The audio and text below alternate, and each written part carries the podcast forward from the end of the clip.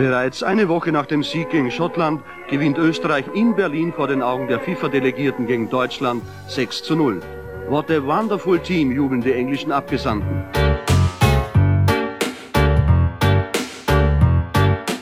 Das Wunderteam war ein Erzeugnis des Ringcafés, des Stammkaffeehauses der Fußballfunktionäre und der Sportjournalisten. Und eigentlich war es nicht so sehr eine Schöpfung des Meisel wie der Sportjournalisten. Es ist ja das Schmiranski-Team. Er nannte die Sportjournalisten ein bisschen verächtlich die Schmiranskis. Und die haben ihm mal eine Aufstellung vorgeschlagen, die er akzeptiert hat.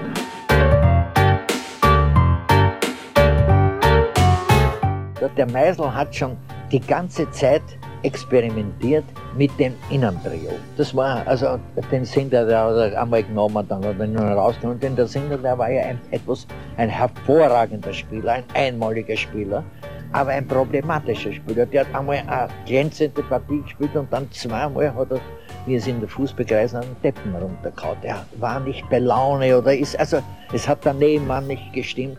Und erst wie er ein bisschen härter geworden ist, hat ihn dann der, der Weisel wieder genommen und hat ihn mit dem Gschweidel, denn vorher hat eigentlich fast immer der Gschweidel Hilsel, es war, hat gewechselt. Und da hat er gesagt, jetzt spanne ich einmal die drei zusammen, nicht? Und das war eigentlich die Geburtsstunde des Innentrio, das ein Spiel gestalten konnte, Tore schießen und die Flügelstürmer auch einsetzen können, besonders mit der guten Läuferei.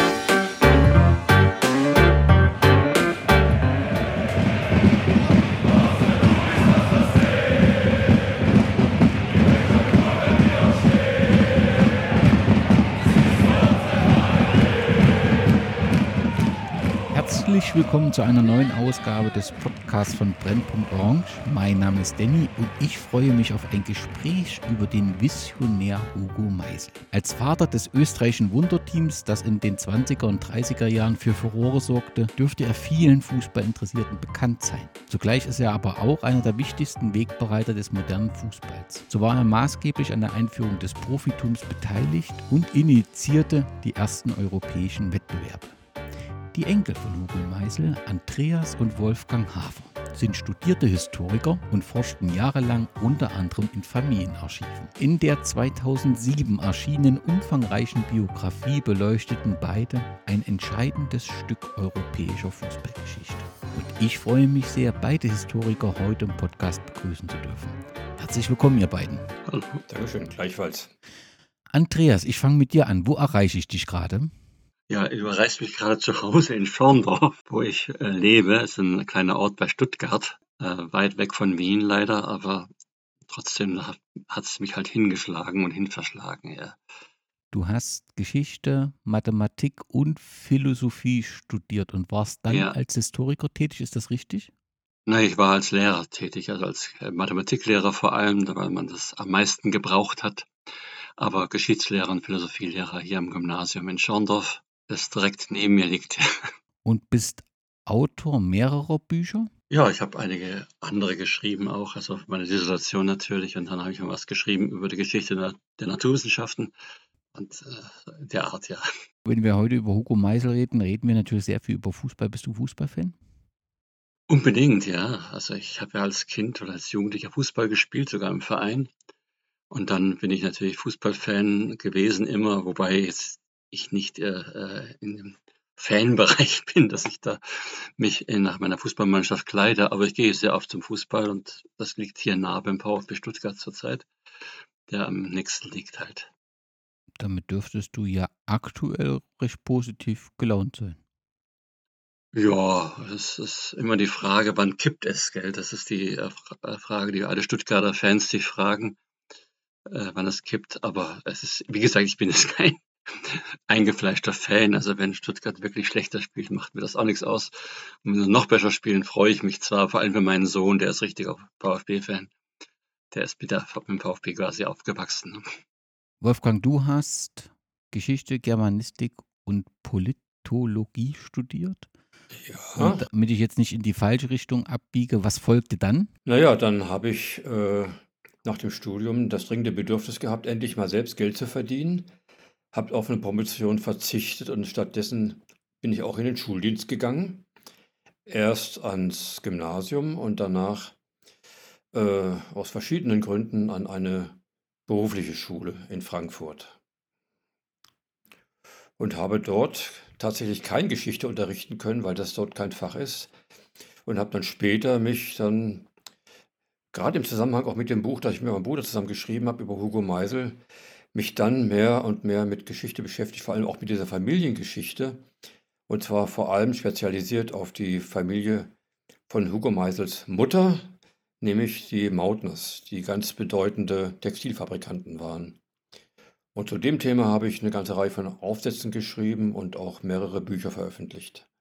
Kommt natürlich auch bei dir die Frage, ob der Fußball in einem anderen Kontext auch eine Rolle spielt. Wir sind sozusagen mit Fußballfanatismus aufgewachsen. Also unsere Großmutter war eine begeisterte Fußballzuschauerin, meine Mutter, unsere Mutter ebenso.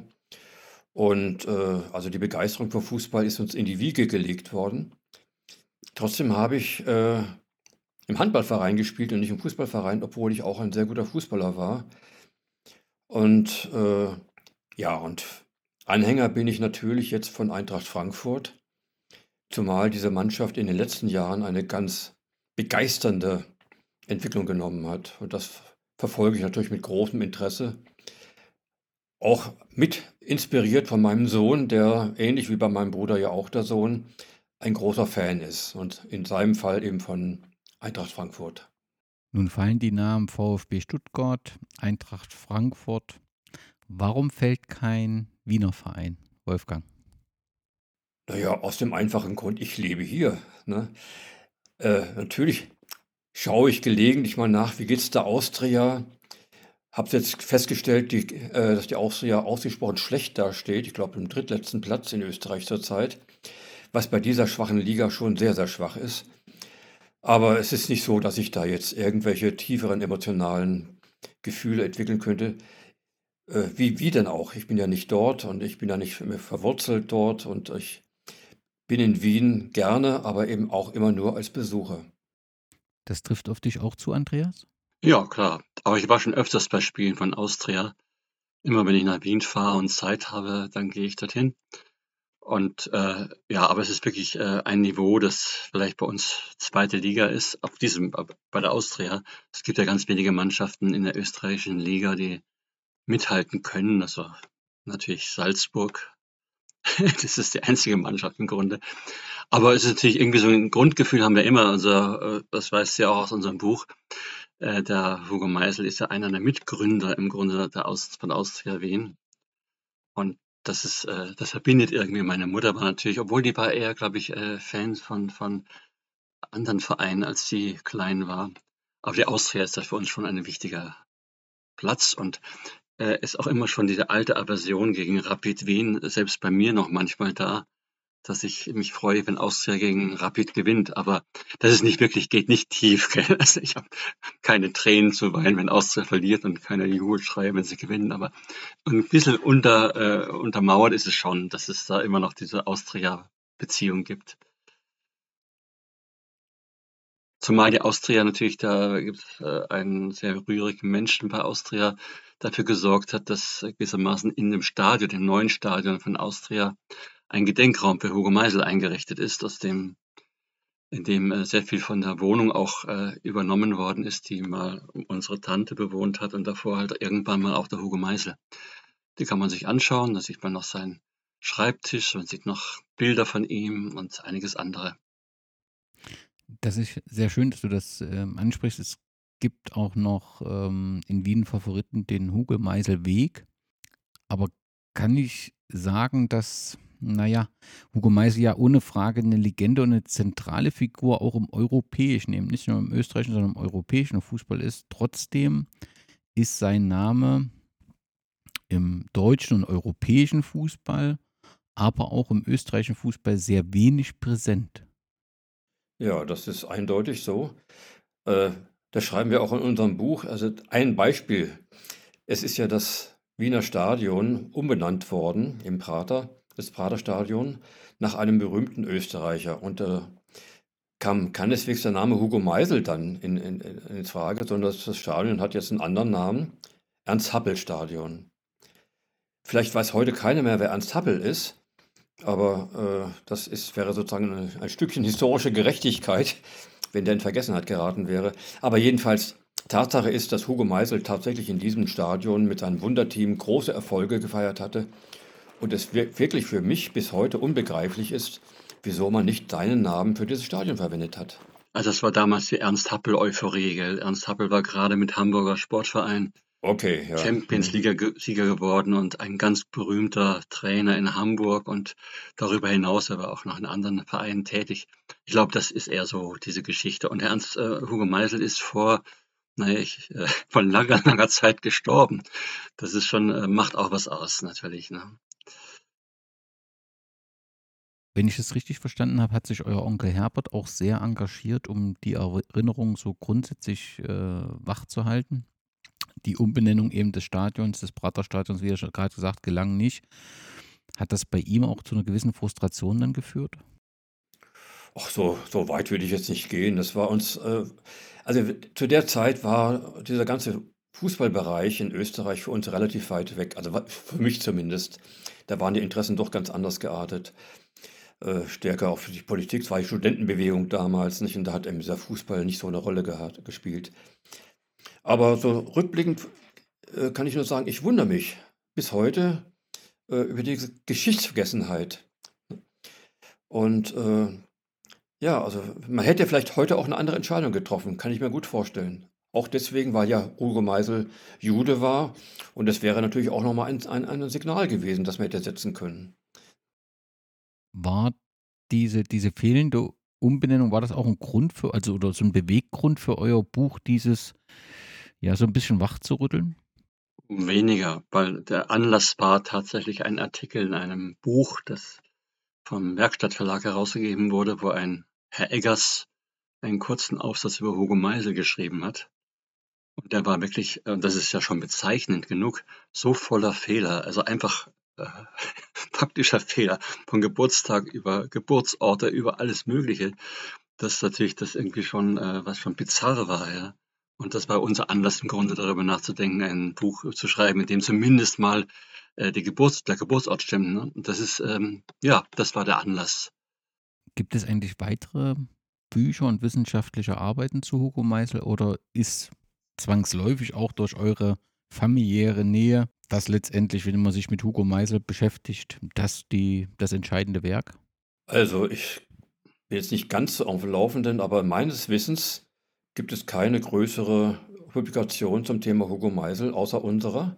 Es gab äh, damals, auch Anfang der 2000er Jahre, ein Werk von einem Herrn Weißgram, äh, der aber mehr so romanartig gestaltet war über Hugo Meisel und wo auch wieder vieles, vieles frei erfunden war, was uns natürlich auch ein bisschen erbost hatte.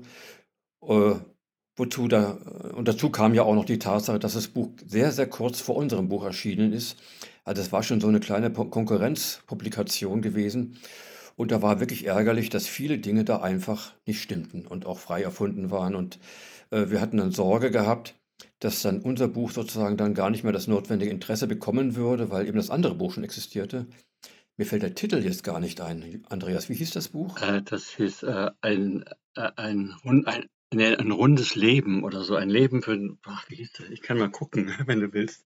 Gold, äh, mit Goldgräber Nee, das ist ja das der Untertitel. irgendwas. Das ist natürlich dieser Ne? besonders, Ja. äh, besonders Und- variantenreiche Untertitel, dieses Goldgräber vom Fußball, weil es ja das ist vielleicht nicht zufällig, obwohl Weißkram da persönlich vielleicht gar nicht drüber nachgedacht hat, aber einen eindeutigen antisemitischen Kontext hat, nämlich wenn ein, wenn ein Jude schon mit Fußball sich beschäftigt, dann natürlich darum, um Geld zu verdienen, als ein Goldgräber des Fußballs. Genau, und das ist schon äh, ja, heftig im Grunde. Aber ansonsten ist das Buch halt, das war schon ein Problem, gell, weil das Buch wurde in Österreich relativ gut verkauft, das Buch von äh, Herr Weißkram und da war noch einer dabei.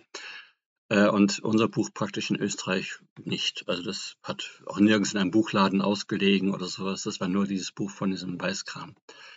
Eine Erklärung ist noch, dass der Herr Weißkram eben in Österreich relativ bekannt ist und war.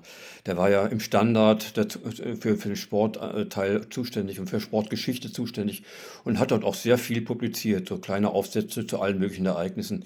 Also der war bekannt, im Gegensatz zu dem Namen Hafer, äh, der in Wien niemanden äh, vertraut war. Und das war auch nochmal sozusagen eine, ein, ein kleiner Nachteil, den wir da hatten. Wolfgang, gab es dann, also nachdem ihr euer Buch veröffentlicht habt, gab es dann einen Austausch oder eine Diskussion oder? Also das so direkt gab es das nicht. Ne? Und äh, aber tatsächlich ist es so, dass wenn irgendwo was über Hugo Meisel zitiert wird, äh, auch in Österreich, wird es nur aus unserem Buch zitiert. Also es ist offenbar allgemein akzeptiert, dass unser Buch eben das sozusagen das Standardwerk ist zu dem Thema.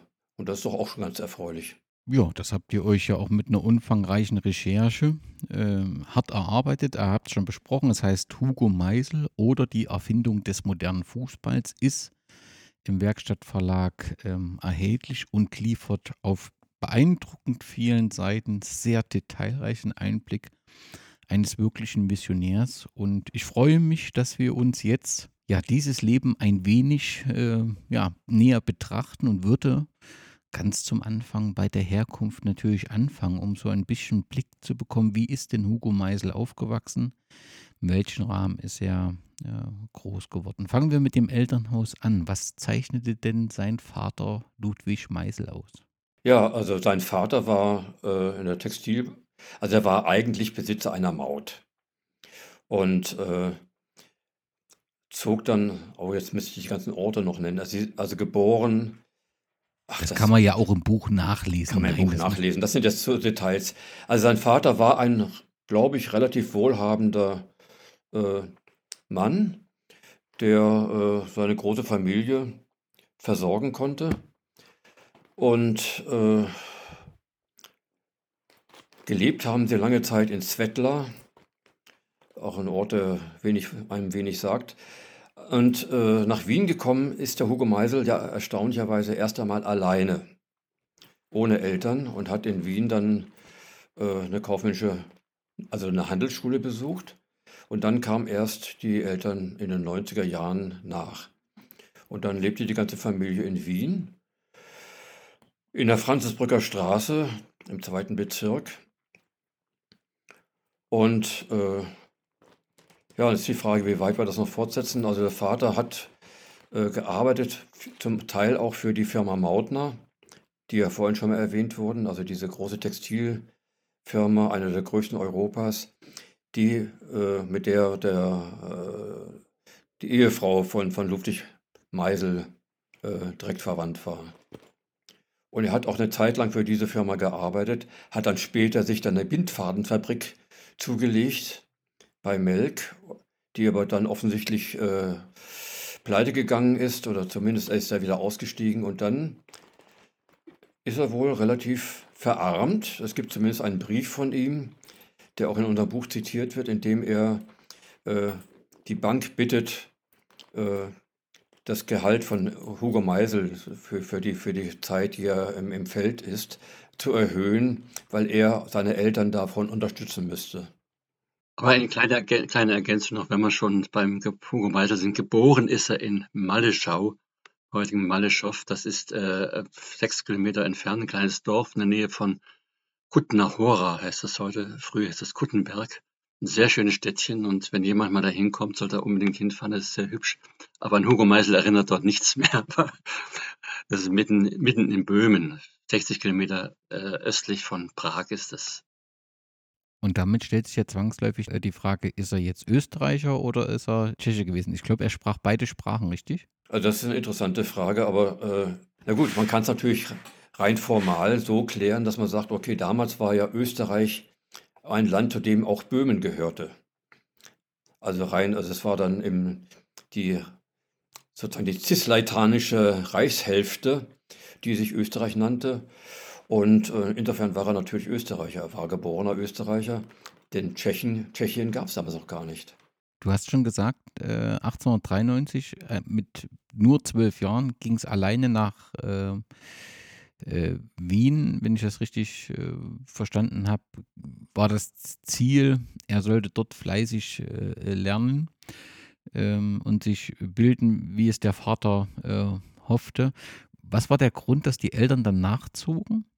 Das sind interessante Fragen, auf die es natürlich auch keine hundertprozentige äh, Antwort gibt, weil dafür fehlen äh, Dokumente. Sondern wir haben einfach noch rekonstruiert. Und äh, also der Grund war der, warum so viele Böhmen nach Wien gekommen sind. Natürlich waren die Aussichten in, in Wien äh, voranzukommen und, und, und, und, und zu Wohlstand zu gelangen, erheblich größer als auf dem Land.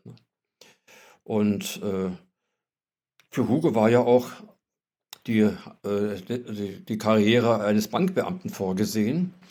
Und er ist ja auch Bankbeamter geworden, äh, weil das war sozusagen der, äh, naja, der entscheidende Schritt zum sozialen Aufstieg, um weiter nach voranzukommen. Also Bank, Bankbeamter, das war schon mal was. Aber es ist ja auch wichtig, diesen Kontext zu betrachten. Es geht, also die Lebensgeschichte von Hugo Meisel ist eine Migrationsgeschichte.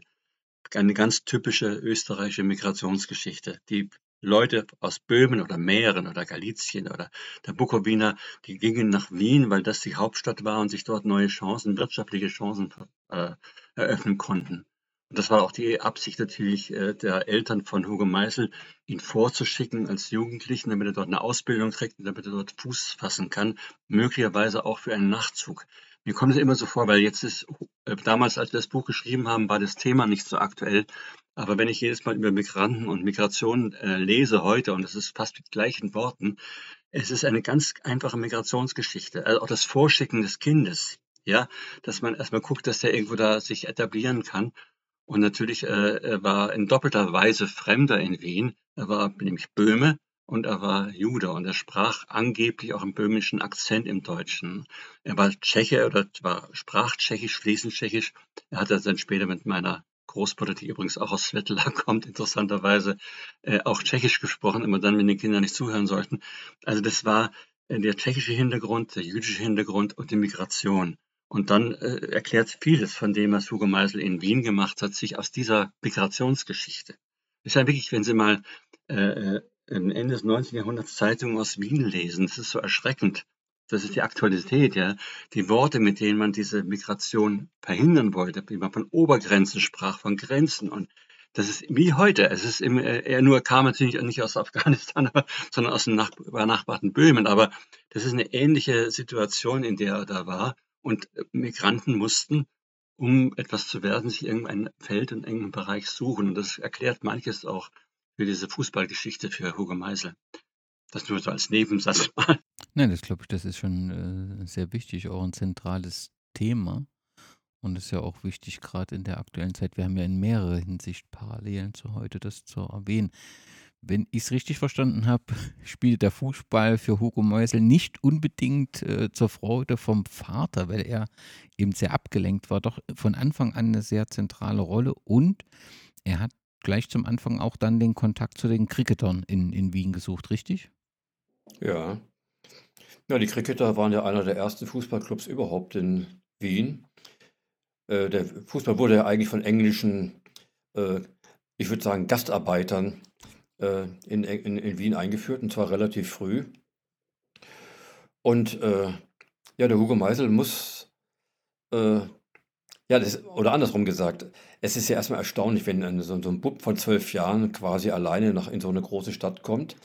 Aber er scheint dieses Leben in der großen Stadt genossen zu haben und dann auch äh, sozusagen im Fußball so ein Stück Möglichkeit gefunden hat, so, so Emotionen auszuleben und sich auszuarbeiten aus und und und und und äh, ja diese diese wilde Bewegungen, diese nicht nicht äh, durch durch Regeln vorgeschriebene der Regel vorgeschriebene Ablauf eines Spiels, das hat ihn wohl sehr fasziniert. Und die Cricketer wurden es, glaube ich, auch durch die räumliche Nähe. Ja, in der Nähe am, am Prater konnte man Fußball spielen. Das war damals der Platz, wo man gespielt hatte. Du hast vorhin schon seine Banktätigkeit, wenn man so kurz seine berufliche Tätigkeit, wir werden zum Fuß, im Zusammenhang mit dem Fußball noch auf ein paar Sachen ähm, kommen, dass er bei der Bank gelandet ist, war das sein Wille, war er damit zufrieden oder war das äh, ja eher fremdbestimmt? Also das kann man wohl, glaube ich, eindeutig sagen. Es war fremdbestimmt. Also sein Traum war sicherlich nicht, Bankbeamter zu werden. Also diese äh, Welt der Zahlen und, und, und des, des kleinen Vorteils und all diese Dinge, ich glaube, die waren ihm relativ fremd, sondern interessanter fand er sicherlich so den persönlichen Umgang mit Menschen. Und er ist ja auch eingestellt worden bei der Bank eigentlich wegen seiner Sprachbegabung, würde ich mal vermuten. Das war also nicht seine besonderen Leistungen in Bilanzen lesen und, und, und solchen Dingen, sondern er war ein hochbegabter, also sprachlich hochbegabter Mensch, der, ich weiß nicht, sieben Sprachen eigentlich flüssig bis perfekt sprach. Und das war natürlich als für, für eine Bank, die internationale Beziehungen hatte, schon von, von Bedeutung. Und damit hat er dann sein, sein Geld verdient, ja. Ihr beschreibt die Aussage, dass Hugo Meisel für den, den Fußball die Bankerkarriere geopfert hätte. Also er ähm, war, glaube ich, nicht mal 44 Jahre, wo er am 1. April 25 dann in Pension geschickt wurde. Mhm. Und dass er viel Geld geopfert hätte, die beschreibt ja eher als eine gewisse Art von Legende. Könnt ihr das nochmal aufklären? Ja, das ist halt genau andersrum, wie wir es im Buch formuliert haben.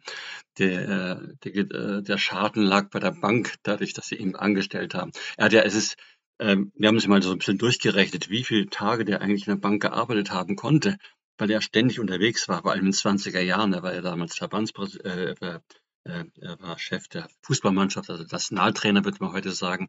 Er war FIFA-Sekretär und alles Mögliche oder FIFA-Beauftragter des äh, österreichischen Fußballbundes.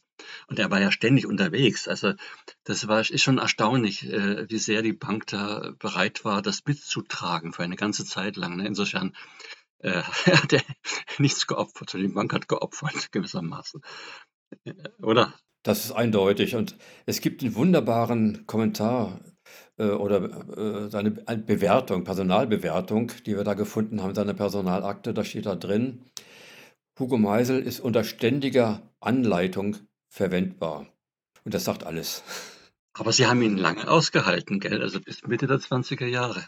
Und erst mit dieser Währungsumstellung der Wirtschaftskrise, der, der Inflation in Österreich, die es dort ja auch gab, haben sie ihn dann entlassen, ja. Wolfgang, du hast vor allem sein, seine Sprachkenntnis als, als eine herausragende Eigenschaft für diese Tätigkeit beschrieben. War ja auch von der Art, also heute nennt man das so, ich weiß nicht, ob der Begriff so gut ist, aber so Menschenfänger. Also jemand, der sehr gut mit Menschen kann, Menschen sehr gut ähm, einbinden kann, auf Menschen sehr gut zugehen kann. War das auch eine Stärke von ihm? Auf jeden Fall. Also er war ein richtiger Netzwerker. Und äh, das konnte man ja dann auch feststellen. Also der hat Beziehungen und Bekanntschaften gehabt, quasi über ganz Europa hinweg, nicht? Bis nach Spanien, bis nach Portugal, Frankreich, äh, England, Holland, Schweden vor allem sehr viel. Ne? Also, also unglaublich viele, viele Kontakte in alle Richtungen.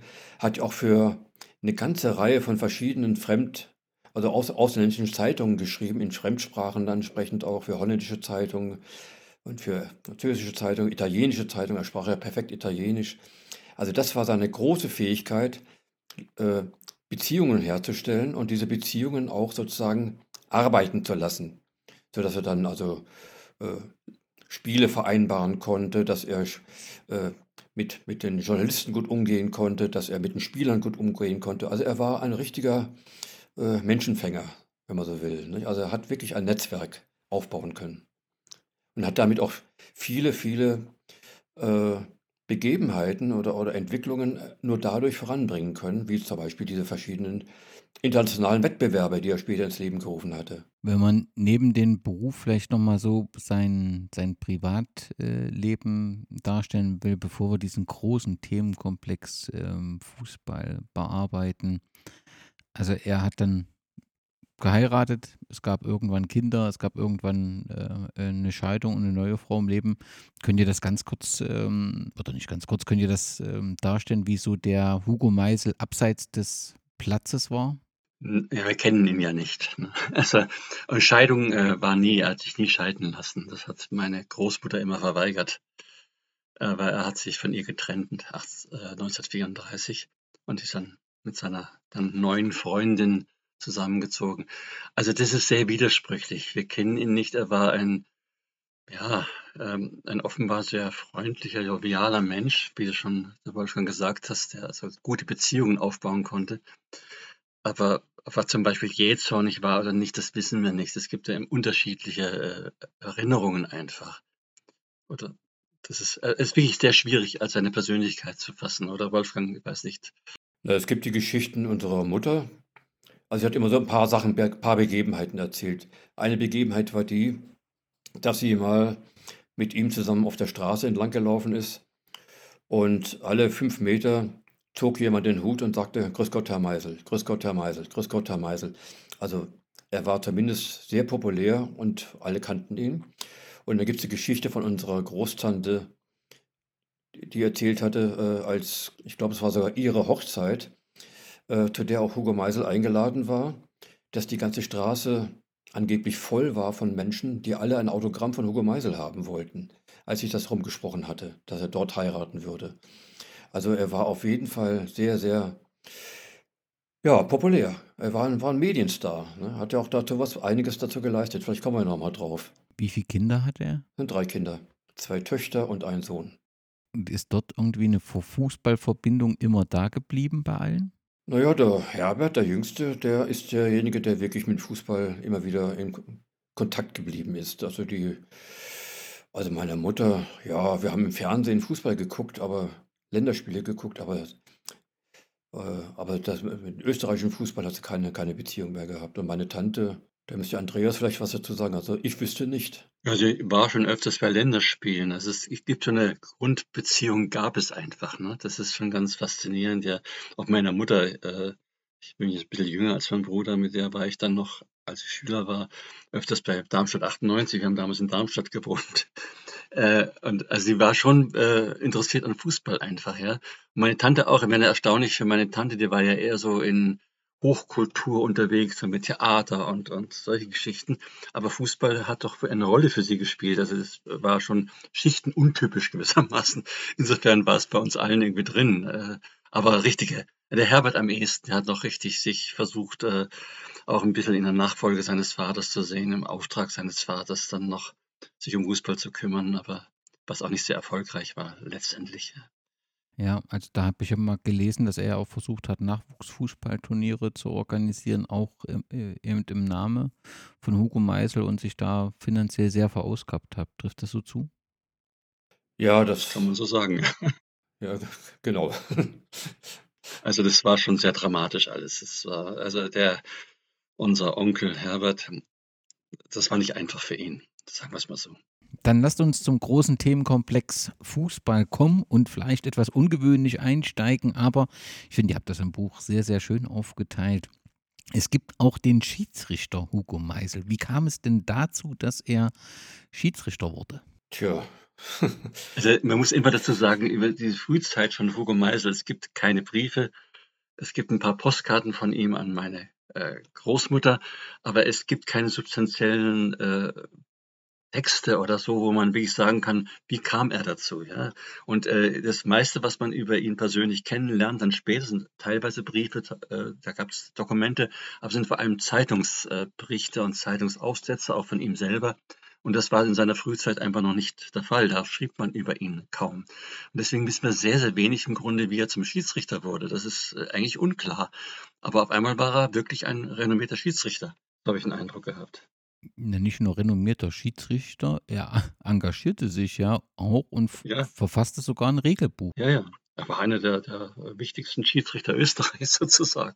der irgendwie Erfahrungsberichte gefunden, weil über Schiedsrichter gibt es ja dann in, in der Regel immer äh, meistens äh, Kritik, egal wie gut das die Spielleitung war oder nicht. Habt ihr da irgendwas gefunden dazu? Naja, es gab so Zeitungsberichte, wo dann erwähnt wurde, dass Hugo Meisel streng, aber gerecht war.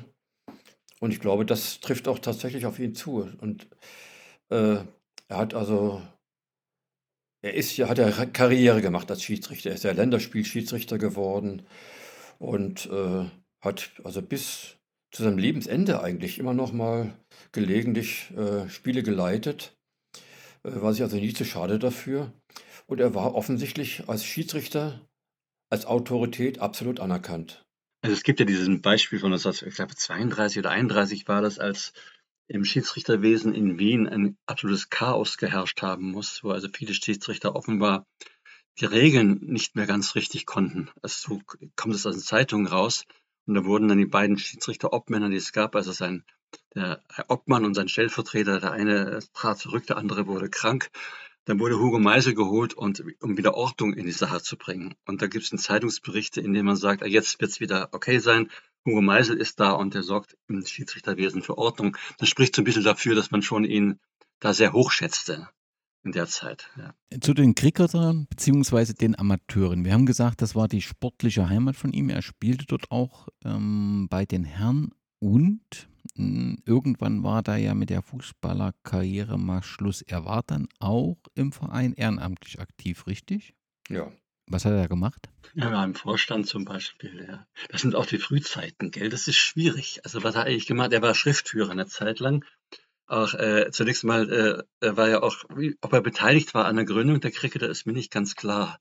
Er hat später, als seine Cricketer umgenannt werden mussten, weil dann der First Virginia Cricket Club, das war die Vienna, äh, eigentlich ein Rechtsstreit angefangen hat, darum, wer den Namen Cricketer tragen darf, war er dann dabei, als dann das in Amateure umbenannt wurde. Später wurde es in Austria benannt. Und da war er im Vorstand schon drin, war also schon renommiert in dem Verein tätig. Aber wie gesagt, da fehlen so, so diese Verknüpfungen zu irgendwelchen Texten von Briefen oder irgendwas, wo man sagt, was war da eigentlich, ja? Das ist diese Frühzeit im 1900 rum, da war er 19 Jahre alt, also das, oder 20, 21, 22, das war ist etwas eine dunkle Zeit gewissermaßen, ja. Also man kann nur feststellen, äh, anhand von Zeitungsberichten, wo er überall dabei war und wo er immer mitgeredet hat. Und da, auch da war er schon überall zugange. Also er war immer äh, im Vorstand und dann, dann hat er auch bestimmte Positionen eingenommen. Also er hat es offenbar verstanden, auch so äh, ja, seine Interessen einzubringen. Was ich bisher nicht wusste und erst durch euer Buch erfahren habe. Es war ja, als er im Vorstand des Amateursportvereins war, ähm, 1911, er war da 30 Jahre alt, dass man als Vorstandsmitglied Mitsprache berechtigt bei der Aufstellung der Nationalmannschaft ähm, war. Also dass das zu diesem Zeitpunkt keine, es noch keine Trainerentscheidung war, sondern dass das Nationalteam durch mehrere hm, berufen wurde. Also das hatte ich so tatsächlich noch nie gehört. Spannend wurde es dann 1912, als das Nationalteam an den Olympischen Spielen in Stockholm teilnehmen sollte. Und ähm, da gab es dann mit Jimmy Hogan einen entsprechenden Trainer. Kann man sagen, das war so ein, so ein Wendepunkt in der Geschichte des Nationalteams, was ja bis dahin eher durch mäßige Leistung aufgefallen war. Also auf jeden Fall war ein Wendepunkt insofern gegeben, als der Jimmy Hogan eingesetzt wurde oder engagiert wurde als Trainer für die österreichische Nationalmannschaft. Und der hat ja noch bis in die 30er Jahre hinein in Österreich eine ganz große Rolle gespielt. Und auch einen großen Beitrag geleistet zu der besonderen Fußballkultur. Auch wenn immer behauptet wird, naja, Donaufußball, das hat sich dort entwickelt. Im Grunde hat sich das äh, in Schottland entwickelt, diese Art des Spiels. Und der Jimmy Hogan war eben ein begeisterter Vertreter dieser Art des Fußballs, den die Schotten gespielt hatten. Wie verlief das Turnier in Stockholm, also die erste Teilnahme an den Olympischen Spielen? Für Österreich nicht gut, die sind relativ bald ausgeschieden, also die haben nicht viel Erfolg gehabt. Ähm, also das kann man sagen für andere Mannschaften besser. Aber für Hugo Meisel war natürlich wichtig, dass er dort ein Länderspiel pfeifen durfte. Er war Schiedsrichter bei diesen Olympischen Spielen und äh, dass er vor allem auch Kontakt bekommen hat zu, zu Vittorio Pozzo. Das war der italienische Trainer in der Zeit für diese Mannschaft für die Olympischen Spiele und die äh, Freundschaft zu Pozzo ist auch so eine, die bei eigentlich bis zu seinem Tode reichte. Für ihn war das vor allem ein großes Erlebnis, äh, Stockholm und dann als Beauftragter auch des österreichischen Fußballverbandes dort zu sein. Äh, aber der Erfolg der Mann, die Mann mit der Mannschaft hat wenig zu tun gehabt, weil das war tatsächlich Aufgabe von Jimmy Hogan, ja. Zwangsläufig kommen wir, wenn wir so zeitlich sehen, kommen wir zum Ersten Weltkrieg. Er war 1901 zum Militärdienst einberufen worden, war dann Reserveoffizier und am 23. August musste er in den Krieg ziehen. Hm, ihr lasst das so ein bisschen offen, ähm, mit welchem Engagement in, er in den Krieg gezogen ist. Vielleicht ist es so ein bisschen komisch formuliert. Also, was ich fragen will, man hat so das Gefühl, dass er, mh, hm, ja, diese, dieser Soldat, das passte irgendwie zu ihm. Kann man so manchmal rausschließen. Ist das zu viel gesagt? Nee, noch viel schlimmer. Muss dir vorstellen, also Italien, er war, er fühlte sich als halber Italiener. Er hat sich in Italien so wohl gefühlt und hatte viele italienische Freunde und plötzlich waren das die Feinde. Das war für ihn eine fürchterliche Situation. Er wollte ja, es widersprach ja auch seinem Wesen. Er war ja jemand, der Kontakte wollte, der immer Beziehungen herstellen wollte, der möglichst mit allen Leuten in ihrer Sprache gesprochen hat. Und jetzt sollte er genau diese Leute totschießen. Ne? Also das, ich glaube, das war für ihn entsetzlich. Wobei er seine Pflichten erfüllt hat. Also er hat als Soldat ja seinen Dienst gemacht und wurde ja auch mehrfach ausgezeichnet. Äh, insofern ist so eine zwiespältige Geschichte, ne? Also, vielleicht denkt man als Soldat in der Situation, in der man dann ist, vor allem oben auf dem Krim, äh, nicht mehr so sehr daran, äh, über den Sinn und über den Zweck des Ganzen, aber auch verwundet einmal. Also, das ist, ähm ja, wie wie fühlt es sich an als Soldat im Ersten Weltkrieg, ne?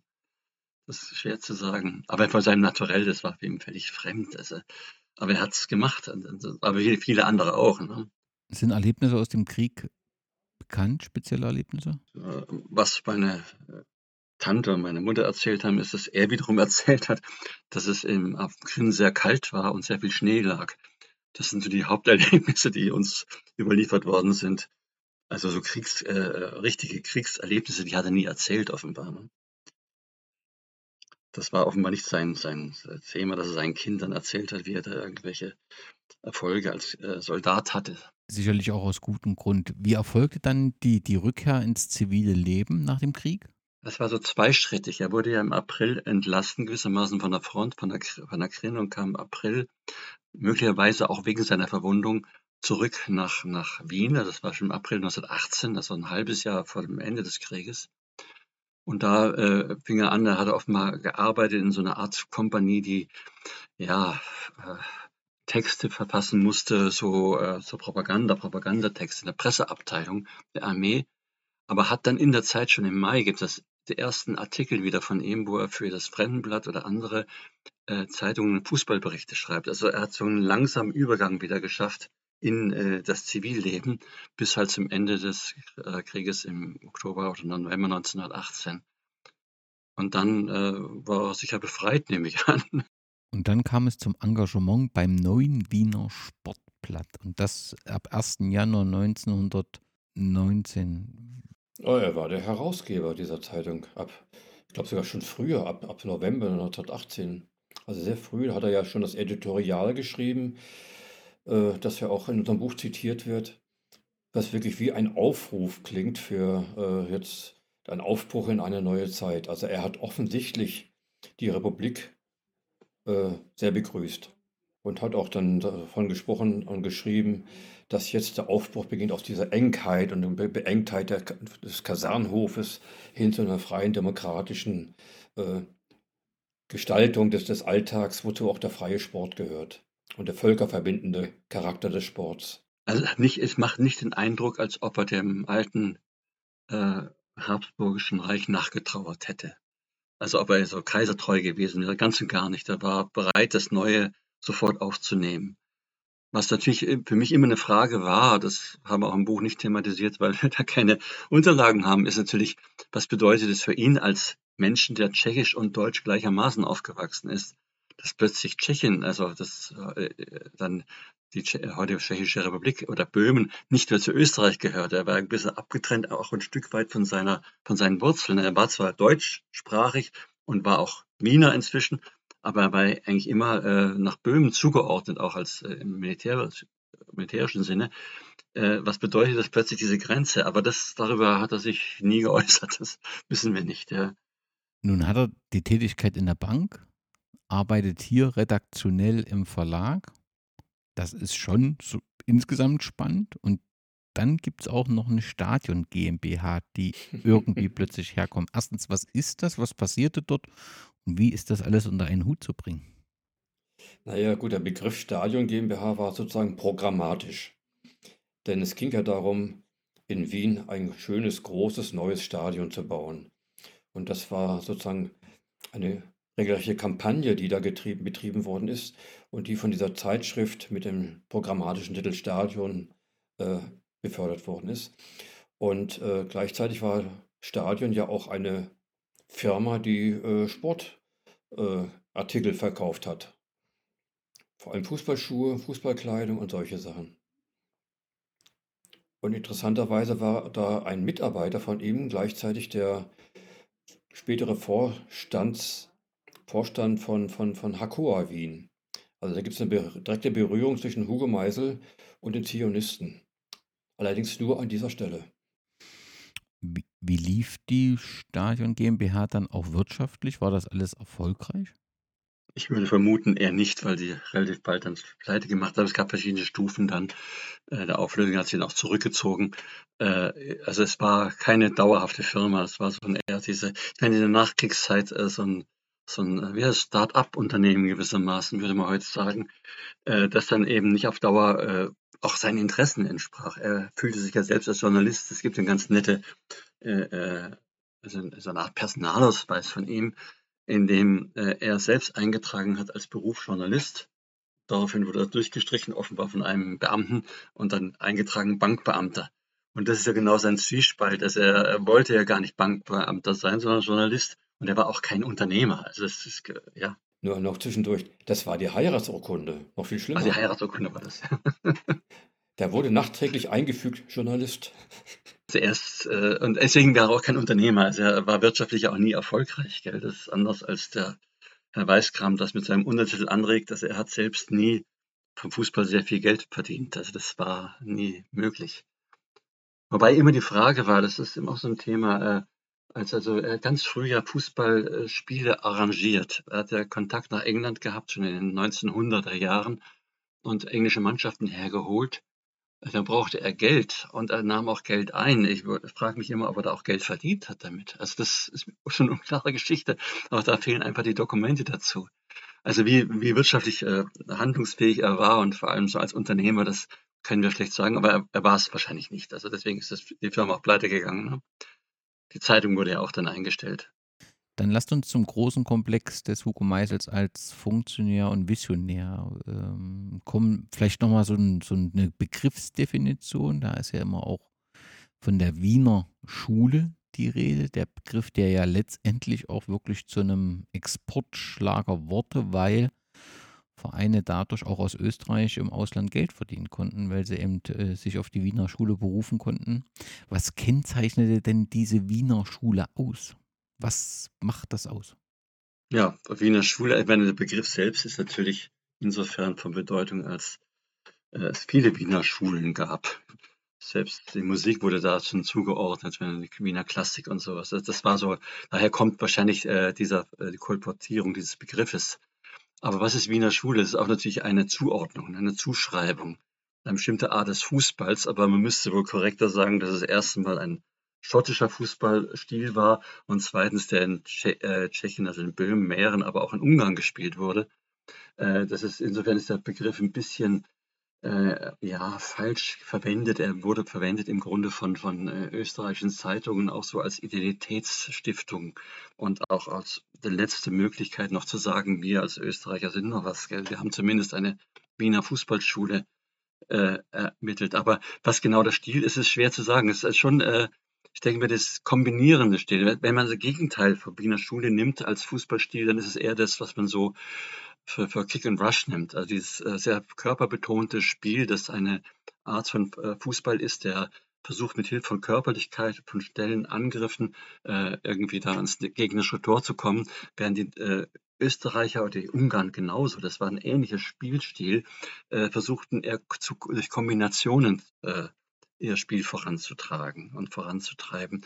Also es gibt den berühmten Bericht, dass der Ball nie höher sein darf als die Grasnarbe oder sowas. Also man versucht er flach zu spielen. Also ganz im Gegenteil zum englischen Fußball. Das war vielleicht, das kann man das, als Charakteristikum nehmen. Aber es, äh, es gibt den Begriff der Donauschule. Und vielleicht ist der korrekter als äh, Wiener Schule. Die Wiener haben das sich angeeignet, weil sie, ja, sie wollten auch halt als Wiener mal zeigen, wir sind noch was. Gell? Eine schwierige Situation. Du musst immer, auch die ganze äh, äh, äh, Zuschreibung zu Hugo Meisel, diese Bedeutung, hat auch was damit zu tun mit der Bedeutungslosigkeit Österreichs. Wir haben ja plötzlich dieses große imperiale Wien, das äh, 60 Millionen Untertanen hatte, gewissermaßen bis nach Lemberg hinauf, bis weit in, in, in Slowenien, in Kroatien. Plötzlich war alles nicht mehr da. Und das hat sehr viel zu tun gehabt mit dem Selbstbewusstseinsschaffen in Österreich. Wo sind wir nur noch wirklich Spitze? Letztendlich beim Skifahren und beim Fußball. Ne? Das ist, äh, Skifahren hat sich noch erhalten. Fußball ist inzwischen auch schon abgebrochen, ja, denke ich mir.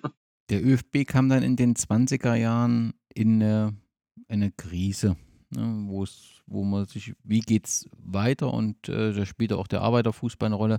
Was passierte da so und welche Rolle spielte da Hugo Meisel in dieser Zeit?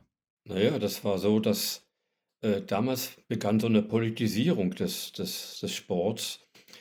Und äh, gerade im ÖFB war das offenbar besonders dramatisch, weil dort äh, die Sozialdemokraten eine, eine, eine bestimmte Rolle gespielt haben. Und es ging dann so weit, dass dann äh, sozusagen der ÖFB-Vertreter äh, beauftragt wurde, bei, bei, bei FIFA-Sitzungen dann bestimmte politische Positionen zu vertreten. Es ging auch dann so weit, dass es dann äh, Bestrebungen gab, dass man einen äh, FIFA oder nicht, ich sag, also ein, ein ich glaube, es war so die FIFA, einen FIFA-Kongress in Rom abzuhalten und daran teilzunehmen. Das wurde dann quasi dann verhindert, weil man ja bei Mussolini auf keinen Fall äh, zu Gast sein wollte. Also es war schon eine ganz starke Politisierung. Und der Hugo Meisel war zwar so, was wir vorhin ja schon so ein bisschen erkannt haben, äh, durchaus den Sozialdemokraten nahe, aber äh, für ihn war ganz entscheidend, dass der Fußball mit Politik nichts zu tun haben darf. Fußball ist unpolitisch, Fußball ist Sport. Und da, ja, äh, das müsst ihr jetzt im Detail nochmal genau erläutern, aber dann letztendlich lief es darauf hinaus, dass dieser ÖFB äh, quasi sich gespalten hat. Es gab dann einen äh, zweiten ÖFB, der dann dem sozialdemokratischen ÖFB irgendwann dann ablöste als unpolitische Organisation. In dieser Zeit kam es dann auch zur Einführung des Profi Fußballs. Was tat Hugo Meisel, dass das letztendlich geschah in Österreich? Na, letztendlich hat er ihn eingeführt. Er hat, ähm, es war ja in den 20er Jahren das Problem der 20er Jahre ist ja insgesamt, äh, dass der Fußball offiziell amateurhaft war, aber in Wirklichkeit ist nicht wahr. Also unter der Hand wurde ja Geld gezahlt. Das auch in Deutschland sehr stark. Denken Sie an den armen Schatzmeister von Schalke 04, der sich dann suizidiert hat, weil ähm, bei Schalke rausgekommen ist, was die anderen auch gemacht haben, nämlich dass er Spieler bezahlt hat. Und äh, äh, das war ein, ein wesentlicher Grund für Hugo Meisel zu sagen, also dass wir eine Ehrlichkeit im Fußball brauchen. Das ist eine Art von, eine, ja, den Menschen äh, auch klar machen, wie das finanziell äh, finanziert werden soll.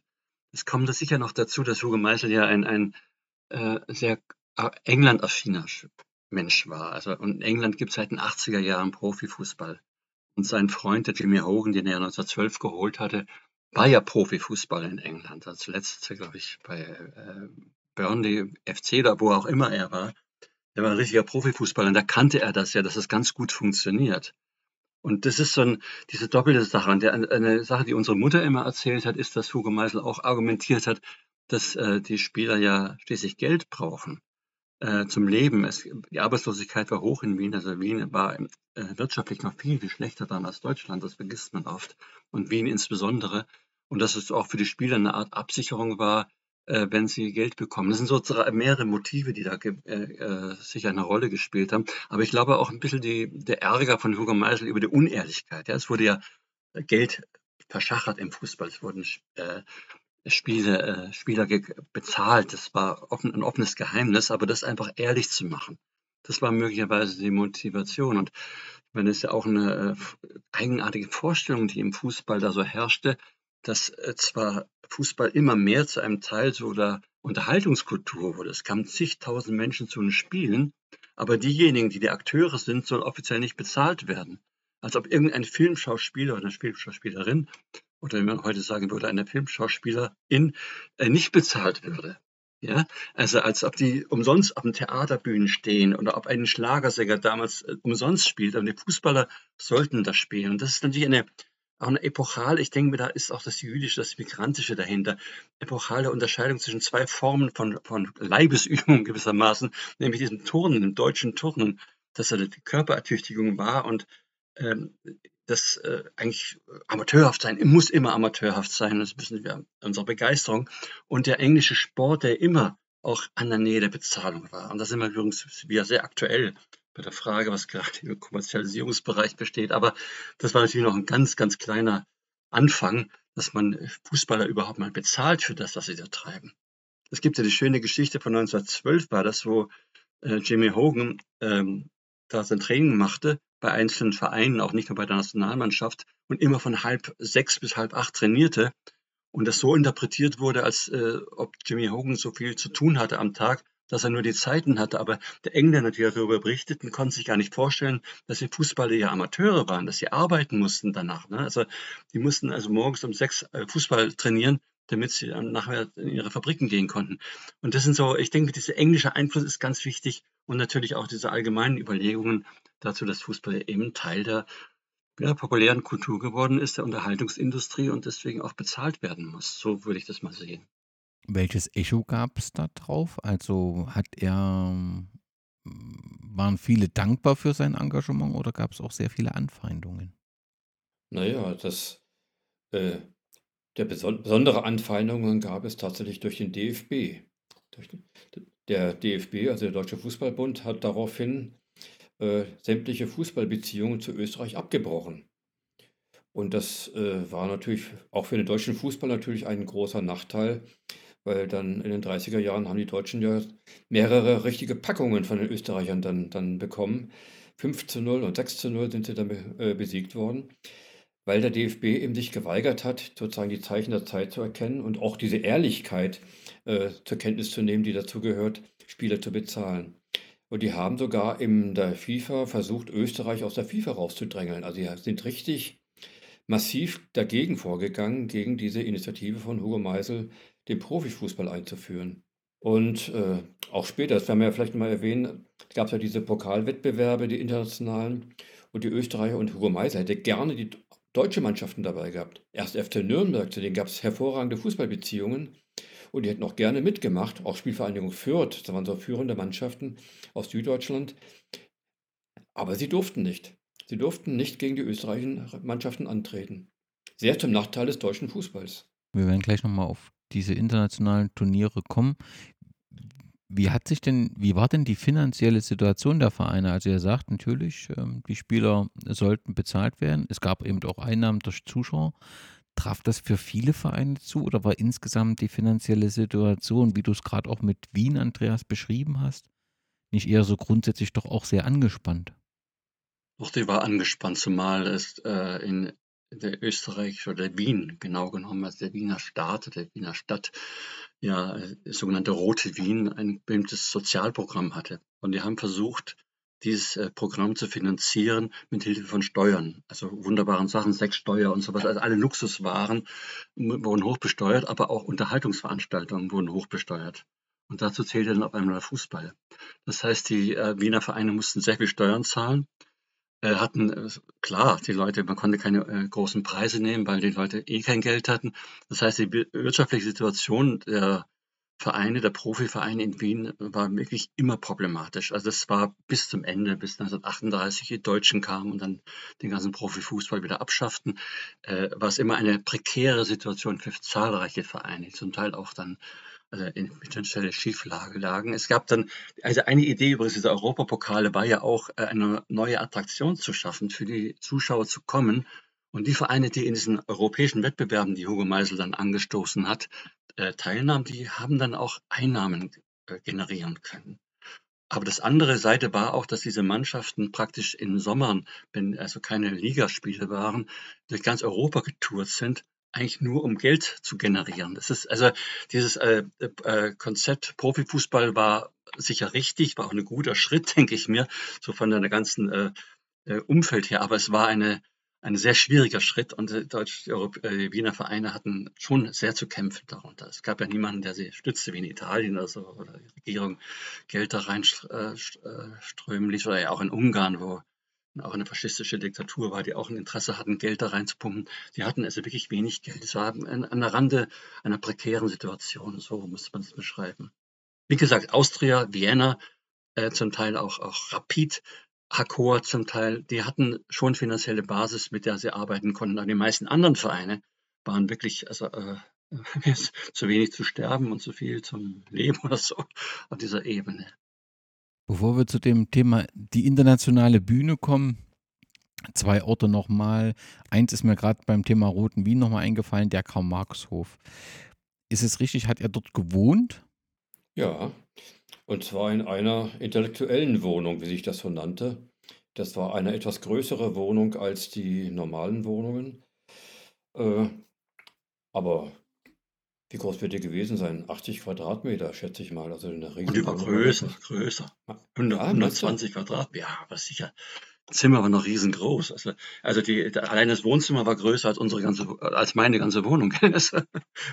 okay, dann habe ich das anders in Erinnerung. Gut. Ja, ja. Okay, vielleicht hast du auch recht.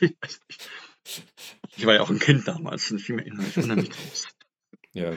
Könnt ihr was zu dem Karl-Marx-Hof sagen? Das ist ja schon, das ist ja schon sehr imposant, wenn man dort steht. Ja, das ist ein, ein beeindruckender Sozialbau. Ich glaube, zwei Kilometer lang, also richtig ein Riesenbau, der ja auch so was Wehrhaftes hat, mit so Türmen und Tordurchgängen, also was Burgartiges, was ja dann auch später tatsächlich dann also zynischerweise genau so auch betrachtet wurde von äh, im, im Bürgerkrieg, als dann dieser Karl-Marx-Hof beschossen wurde. Und äh, ja, und er hatte eine ganze Reihe von hochinteressanten sozialen Einrichtungen. Das Waschhaus beispielsweise. Heute ist das Museum in Karl-Marx-Hof im Waschsalon, nennt sich auch Roter Waschsalon. Und äh, Waschhaus gab es, es gab eine gemeinsame Küche, es gab gemeinsames Bad, also wo man duschen konnte und ähnliche Einrichtungen. Das war also richtig in vielerlei Hinsicht so das, das Modell eines, einer sozialistischen äh, Schicksalsgemeinschaft. Wobei das natürlich auch das Problem hatte, weil du es gerade ansprichst mit den Duschen. Ne? Es gab in den Wohnungen keine Dusche. Das gab keine Badewanne, sondern man ging davon aus, dass der neue sozialistische Mensch, der in Wien da äh, nun dort in diesen Wohnungen wohnen durfte, natürlich selbstverständlich in die Gemeinschaftseinrichtungen ging. Auch das Waschhaus war eine tolle Sache. Man konnte dort äh, waschen. Es gab keine Waschmaschinen in den Wohnungen, sondern außerhalb. Und es gab Gemeinschaftsräume. Also es ist ein hochinteressantes, auch äh, gesellschaftspolitisches Modell gewesen. Ne? Und äh, die Anlage natürlich mit so einem Innenhof, das war auch so ein bisschen, äh, so hat man das damals auch bezeichnet, als ein schlossartiges Gebäude, das also gewissermaßen die Habsburger ersetzt äh, oder die Habsburger Tradition fortsetzt, aber jetzt für die Arbeiter. Und diese Wohnung die wurde ja noch lange bewohnt, richtig? Ja, da hat unsere Tante sehr, sehr lange gewohnt. Ich weiß jetzt gar nicht genau, in welchem Jahr sie dann die Wohnung verlassen musste. Sie ist ja dement geworden im hohen Alter. Aber das war. Also, als wir das Buch geschrieben hatten, hat sie dort noch gewohnt. Ja, ja, ja. Und was erinnerte, wenn ihr in die Wohnung gegangen seid, an Hugo Meisel alles? Ja, das ging ja schon beim Eingang los. Ne? Wenn man reinkam, da hing da ein großes Bild, Schwarz-Weiß-Foto, äh, mit äh, dem Titel Deutschland, äh, Österreich gegen Schottland 5 zu 0, Österreich gegen Deutschland 6 zu 0 und Österreich gegen Deutschland 5 zu 0. Und dazu ein Mannschaftsfoto und das Ganze ungefähr im Format DIN A2 oder DIN, A, ja, DIN A2 war das. Ein großes, großes Bild. Und dann konnte man dann den Flur entlang laufen und kam ins Wohnzimmer. Und das Wohnzimmer war natürlich ausgestattet mit vielen Vitrinen, in denen überall Pokale standen und irgendwelche Gastgeschenke standen. Und das Beeindruckendste für uns war immer gewesen auf dem Schreibtisch, auch ein sehr schöner, großer Schreibtisch aus edlem Holz, da stand ein mächtiger, äh, aus, aus äh, mächtiger Steinadler, ein, also aus, aus, aus, aus Marmor gestalteter Adler, der unserem Großvater tatsächlich von Mussolini geschenkt worden ist. Und dahinter hing dann ein großes Bild einer sehr gut aussehenden jungen Frau, das war dann unsere Großmutter. Also das war, und dann an einer Wand auch noch eine große Plakette, die Hugo Meisel zum 50. Geburtstag geschenkt worden ist von der Spielerunion, also von der äh, quasi Gewerkschaft der, der Fußballspieler. Geschenk von Mussolini sorgt ja erstmal für so ein Stirnrunzeln. Ja, bei uns auch. Es gibt ja auch so ein, ein, eine, hat so ein, ein äh, Bild von Mussolini bekommen mit einer persönlichen Widmung von Mussolini. Und er muss wirklich ja ein Mussolini-Fan gewesen sein. Das kann man schon so sagen. Also das ist schade, aber es ist so. Er war wirklich begeistert von dieser, vielleicht sogar von der Diktatur, ich weiß es nicht. Also auf jeden Fall von Mussolinis Fußballprogramm war er auf jeden Fall begeistert, weil er viel Geld da reingesteckt hat. Aber es ist schon eine Sache, äh, ich würde gern mit meinem Großvater mal reden drüber, aber das geht ja aus vielen Gründen nicht. Also man kann vielleicht zur Entschuldigung von Hugo Meisel anführen, dass er dass auch ein gewisser Walter Bensemann, der jüdische Herausgeber des Kicker in Deutschland, äh, mit Hugo Meisel zusammen einen Empfang erlebt hat bei, bei Mussolini.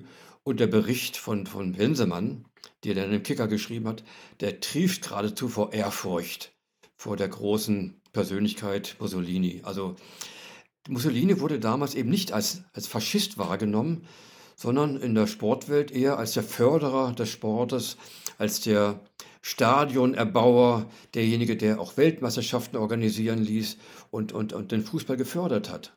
Und das war für, die, äh, für Hugo Meisel wie für den Walter Bensermann offenbar viel entscheidender als die Frage, naja, wie geht er mit seinen, seiner, seiner Bevölkerung um? Und ein zweiter Ort, ist neben dem Karl-Marx-Hof das Wiener Ringcafé, das sehr häufig in eurem Buch auftaucht und ganz offensichtlich eben auch sehr häufig im Leben von Hugo Meisel bzw. in der Wiener Fußballwelt. Was ist das Besondere am Wiener Ringcafé? Gibt es das äh, noch? Kann man den Ort noch sehen und besuchen? Ja, besuchen kann man ihn schon, aber das war, also ich bin jetzt aktuell gerade nicht mehr im Bild, aber äh, zu der Zeit, als wir das Buch geschrieben haben, war das ein asiatisches Spezialitätenrestaurant. Also das Café an sich gibt es gegenüber von angewandten äh, äh, Hochschule für angewandte Kunst ist das. Heute das heißt nicht mehr äh, Kaiser Wilhelm Ring. Und ähm, aber äh, natürlich völlig verändert. Es hat sich, also man kann nichts mehr von der Atmosphäre davon mitkriegen. Aber es ist erstaunlich weit weg. Es ist, hat mich auch immer gewundert, weil die, die, die, äh, der Platz, wo die, der österreichische Fußballbund war oder auch wo Hugo Meisel gewohnt hat, war ja eher im, äh, ganz im anderen Teil von Wien. Also musste er immer hingelaufen sein, also einmal um den Ring herum sozusagen äh, oder gefahren mit der Straßenbahn oder einem Taxi. Aber das, also das Loka die Lokalität gibt es noch, aber ohne jede Art von Flair in der Beziehung zumindest. Ja. Aber wenn man schon mal in Wien eine ähnliche Atmosphäre von einem Ringcafé erleben will, würde ich das Café Brückel empfehlen, gegenüber vom äh, Muss ich widersprechen. Okay. das 50, das 50er Jahre, also das stimmt, aber Entschuldigung. Aber, aber zurück zu, zu damals. Welche Rolle spielte dieses Café zur damaligen Zeit? Und warum war das so wichtig? Naja, man traf sich im Café. Das war sozusagen äh, der Marktplatz, wenn man so will. Äh, das Kaffeehaus war eine, eine Begegnungsstätte, in der man stundenlang an einem, mit einer Tasse Kaffee sitzen konnte, ohne dass der Ober einen deswegen belästigte. Und äh, gerade damals in der Zeit, die Leute hatten ja kein Geld gehabt. Und da war das Kaffeehaus war beheizt und es, es gab einen warmen Kaffee dort. Und man fand immer interessante Gesprächspartner. Und das war sozusagen die Tradition. Man traf sich im Café. Man traf sich nicht irgendwo im Büro, sondern man traf sich im Café. Und das, diese Tradition hat der Hugo Meisel eben aufrechterhalten. Auch die Journalisten äh, trafen sich im Café, um, um, sich zu unterhalten. Und das war natürlich der Ort, wo der Hugo Meisel am besten den Kontakt mit den Journalisten herstellen konnte. Es gab keine Pressekonferenzen wie heute. Das ist auch der Teil dieser Kaffeehauskultur in Wien. Äh, es trafen sich nicht nur Hugo Meisel im Kaffeehaus, sondern alle anderen auch. Also das war ja, das war ein öffentlicher Platz und es gab sehr, sehr viele Kaffeehäuser. Dass er gerade am Ring war, ist ein Zufall, aber oder kein Zufall, aber das ist nicht notwendig. Es gab sehr viele kleine Kaffeehäuser und da traf man sich. Das, auch das wieder mal ein Hintergrund. Wien äh, in den äh, 20er Jahren war oder auch vorher war ja im Prinzip arm. Die Wohnungen waren klein, die Wohnungen waren schlecht, schlecht beheizbar, es war kalt im Winter sowieso. Äh, also sich in Wohnungen zu treffen, war ja ohnehin blöd. Also das, äh, da ging man ins Kaffeehaus. Und das war so eine Tradition, die Hugo Meisel als äh, Neuwiener dann schon wahrscheinlich in den 90er Jahren angefangen hat, zu pflegen. Und das ist das erste, äh, der erste äh, ÖFB-Residenz war in der Annastraße. War, äh, die war auch im Grunde im Kaffeehaus, im Hinterzimmer vom Kaffeehaus. Das ist, äh, ja, das ist eine Kultur, die in den Fußball überging, die heute weitestgehend weg ist in Wien. Ja. Dann lasst uns mal zu dem Thema internationale Turniere ähm, kommen. Der Mitropa Cup, der jetzt schon mehrfach angesprochen worden ist. Ja, so ein, so ein Grundsatz von Hugo Meisel war, die Entwicklung des Fußballs werde im Wesentlichen durch den internationalen Spielverkehr bestimmt. Das ist so ein Zitat, was ihr im Buch ähm, ja, notiert habt. Wie kam er zu dieser Position? Also was sind die Eindrücke, die ihn dazu gebracht haben? Das ist äh, erstmal ist es der Aufbruch nach 1919, der, der ganz wichtig für ihn war. Und äh, seine Vorstellung war schon, dass Fußball überhaupt immer im Kopf haben, dass, dass er im Grunde sehr stark auf England zielt. Also immer dieser englische Austausch war für ihn äh, fundamental auch schon bei der Generaz äh, Generierung des Fußballs überhaupt im Anfang des, der 1900er Jahre. England ist, äh, das ist dieser große Fixpunkt für ihn. Das heißt, Fußball kann nur entwickelt werden im Kontakt mit England, auch mit anderen Nationen. Das war für ihn klar. Und diese äh, Pokale, die er in den 25er Jahren gemacht hat, ich denke mir, der Hauptmotiv war schon tatsächlich eine ökonomische Geschichte. Man musste Fußball attraktiv machen. Fußball als populäre Unterhaltungskultur musste ja Attraktionen bieten. Und das war diese internationale Geschichte sicher ein ganz wesentliches Motiv dafür, äh, diese beiden Wettbewerber, die er da entwickelt hat und ja, im Wesentlichen im Grunde hat er sie entwickelt, äh, dann in, zu gestalten, würde ich mal sagen. Schon Ja, ich sehe das genauso. Äh, und welche Bedeutung dieser Fußball dann auch sozusagen als Identifikationsmöglichkeit hatte, das sieht man ja aus diesen Spielberichten, äh, wenn man sich anschaut, mit welcher äh, Inbrunst und auch zum Beispiel mit welchem Hass äh, das Publikum diese Spiele verfolgt hat.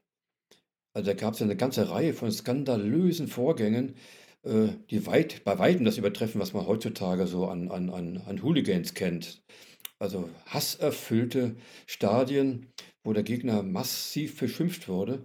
Das heißt, äh, dieser übersteigerte Nationalismus, der schlug sich natürlich auch im Fußball nieder und das war natürlich dann sozusagen eine Begleiterscheinung dieser, dieser Internationalisierung des Fußballs, die dem Hugo Meisel auch sehr zu schaffen gemacht hat.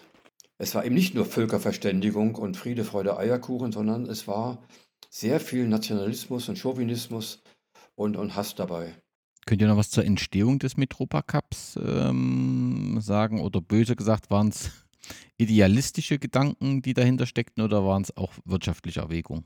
Gut, das hat mein Bruder ja ne, schon gesagt. Also, es waren in erster Linie natürlich wirtschaftliche Erwägungen. Man brauchte einfach interessante Spielpartner.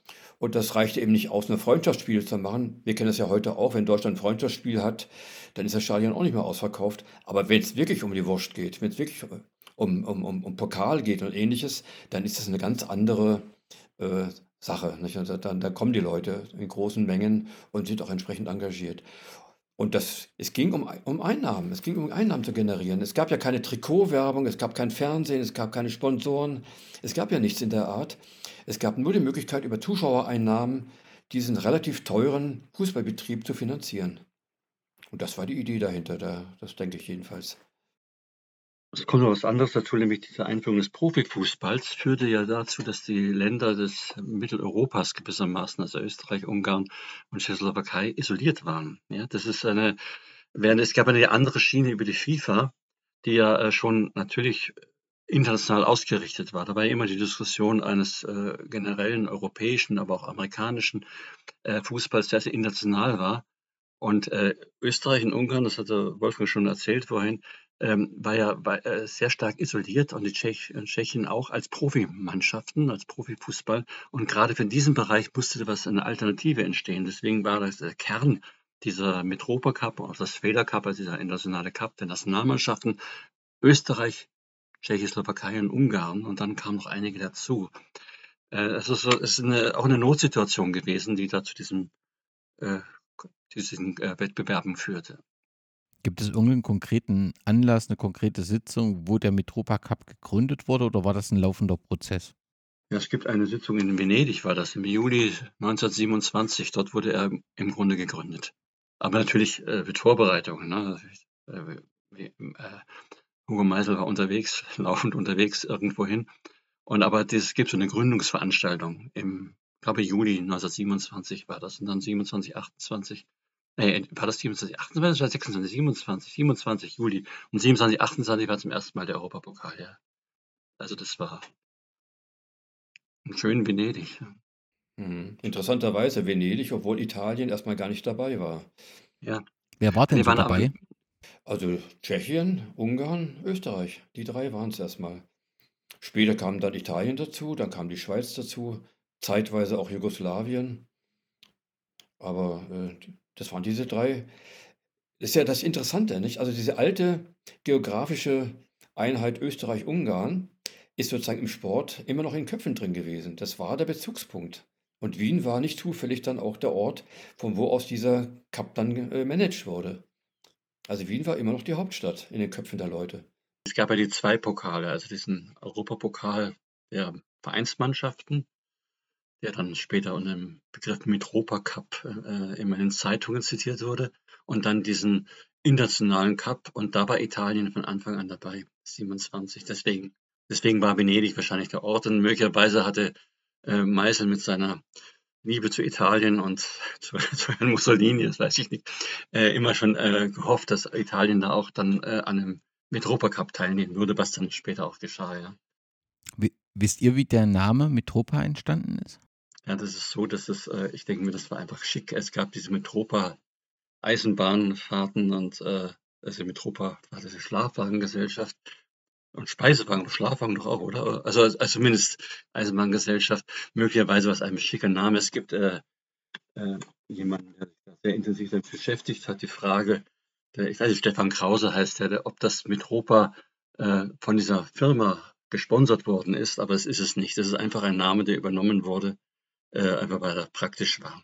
Also die Mitropa Cup selbst hat, also die Mitropa Gesellschaft hat damit nichts zu tun gehabt. Genau, genau. Das äh, ähm, hat äh, Stefan Krause und Dirk Sucko auch nochmal in einem Podcast äh, wunderbar äh, ähm, erklärt und Ach ja, und dargestellt. wenn Sie schon dabei sind, Christian Lübcke gehört auch noch dazu. Es waren drei Leute, die sich beschäftigt haben. Ja.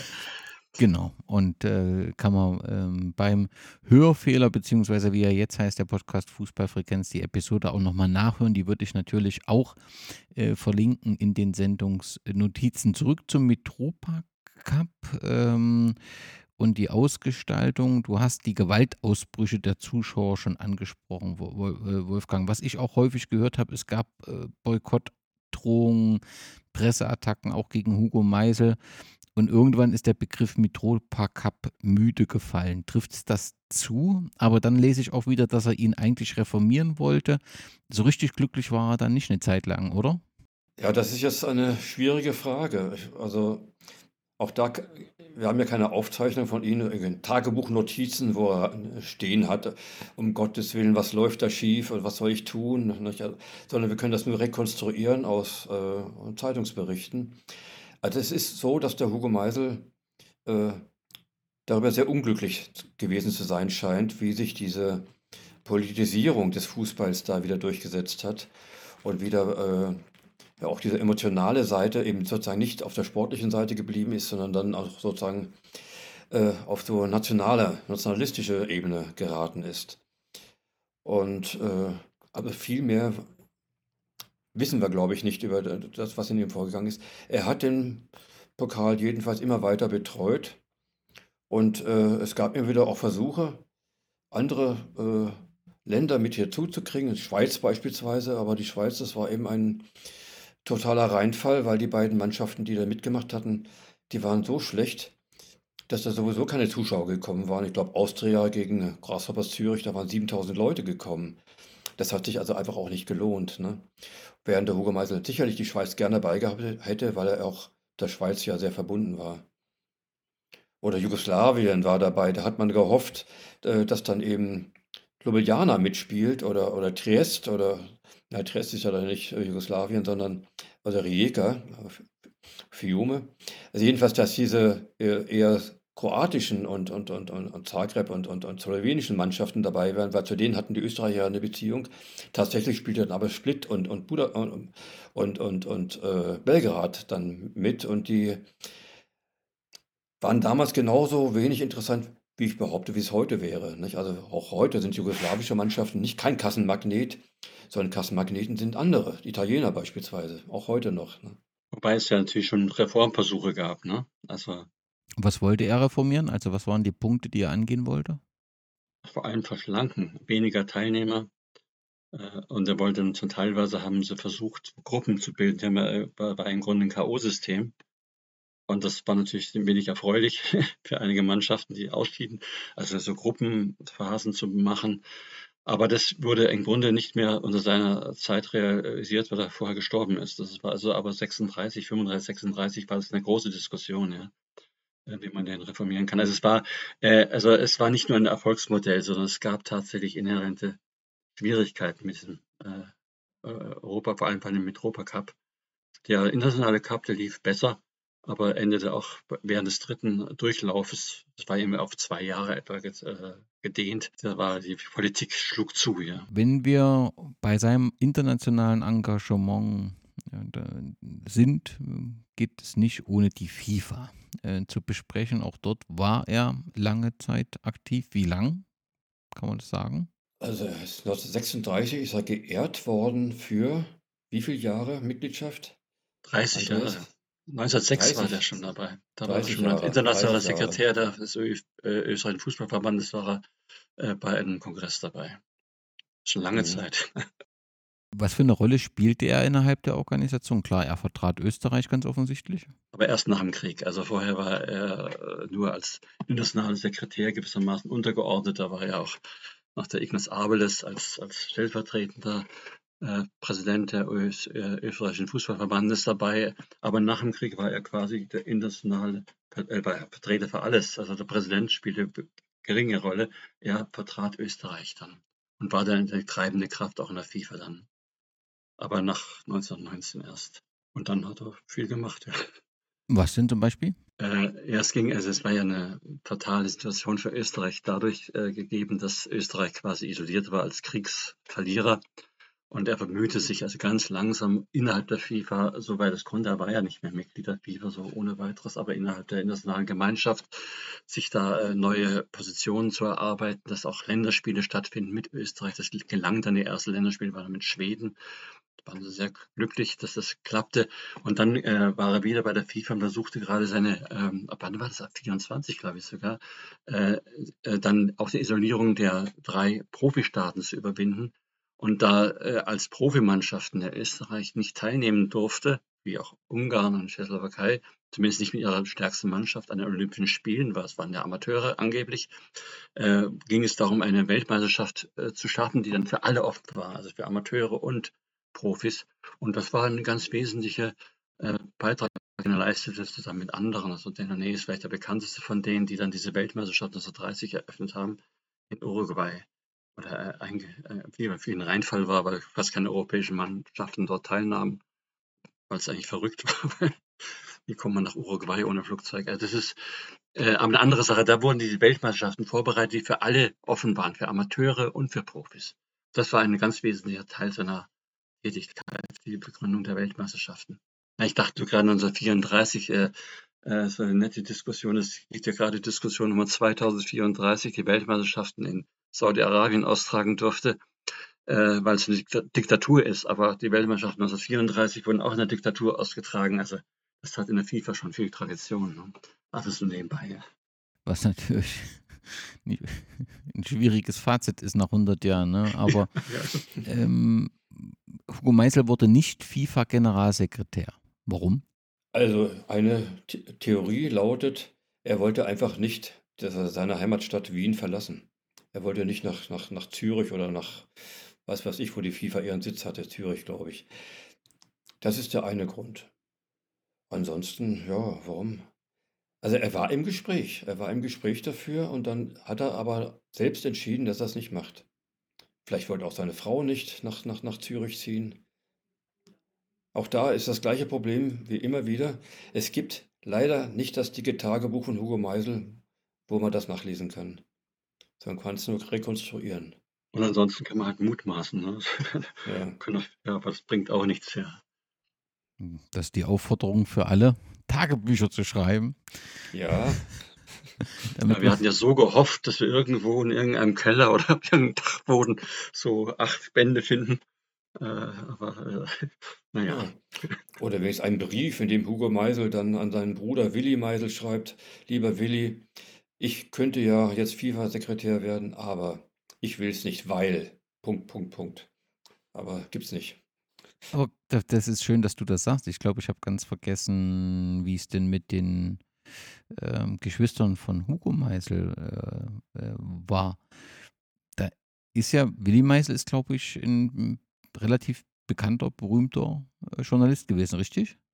Also Willi Meisel kann man, glaube ich, als einen der äh, Erfinder des Sportjournalismus bezeichnen. Also das sozusagen literarisch äh, engagiert, engagierten Sportjournalismus. Er hat ja über die Olympischen Spiele in Los Angeles 32 ein Buch geschrieben, das auch literarisch einfach von Bedeutung ist. Und es ist eben nicht nur so eine sportliche Berichterstattung, sondern er hat sozusagen die Verbindung hergestellt zwischen äh, einem sozusagen literarischen Anspruch und, und Sport.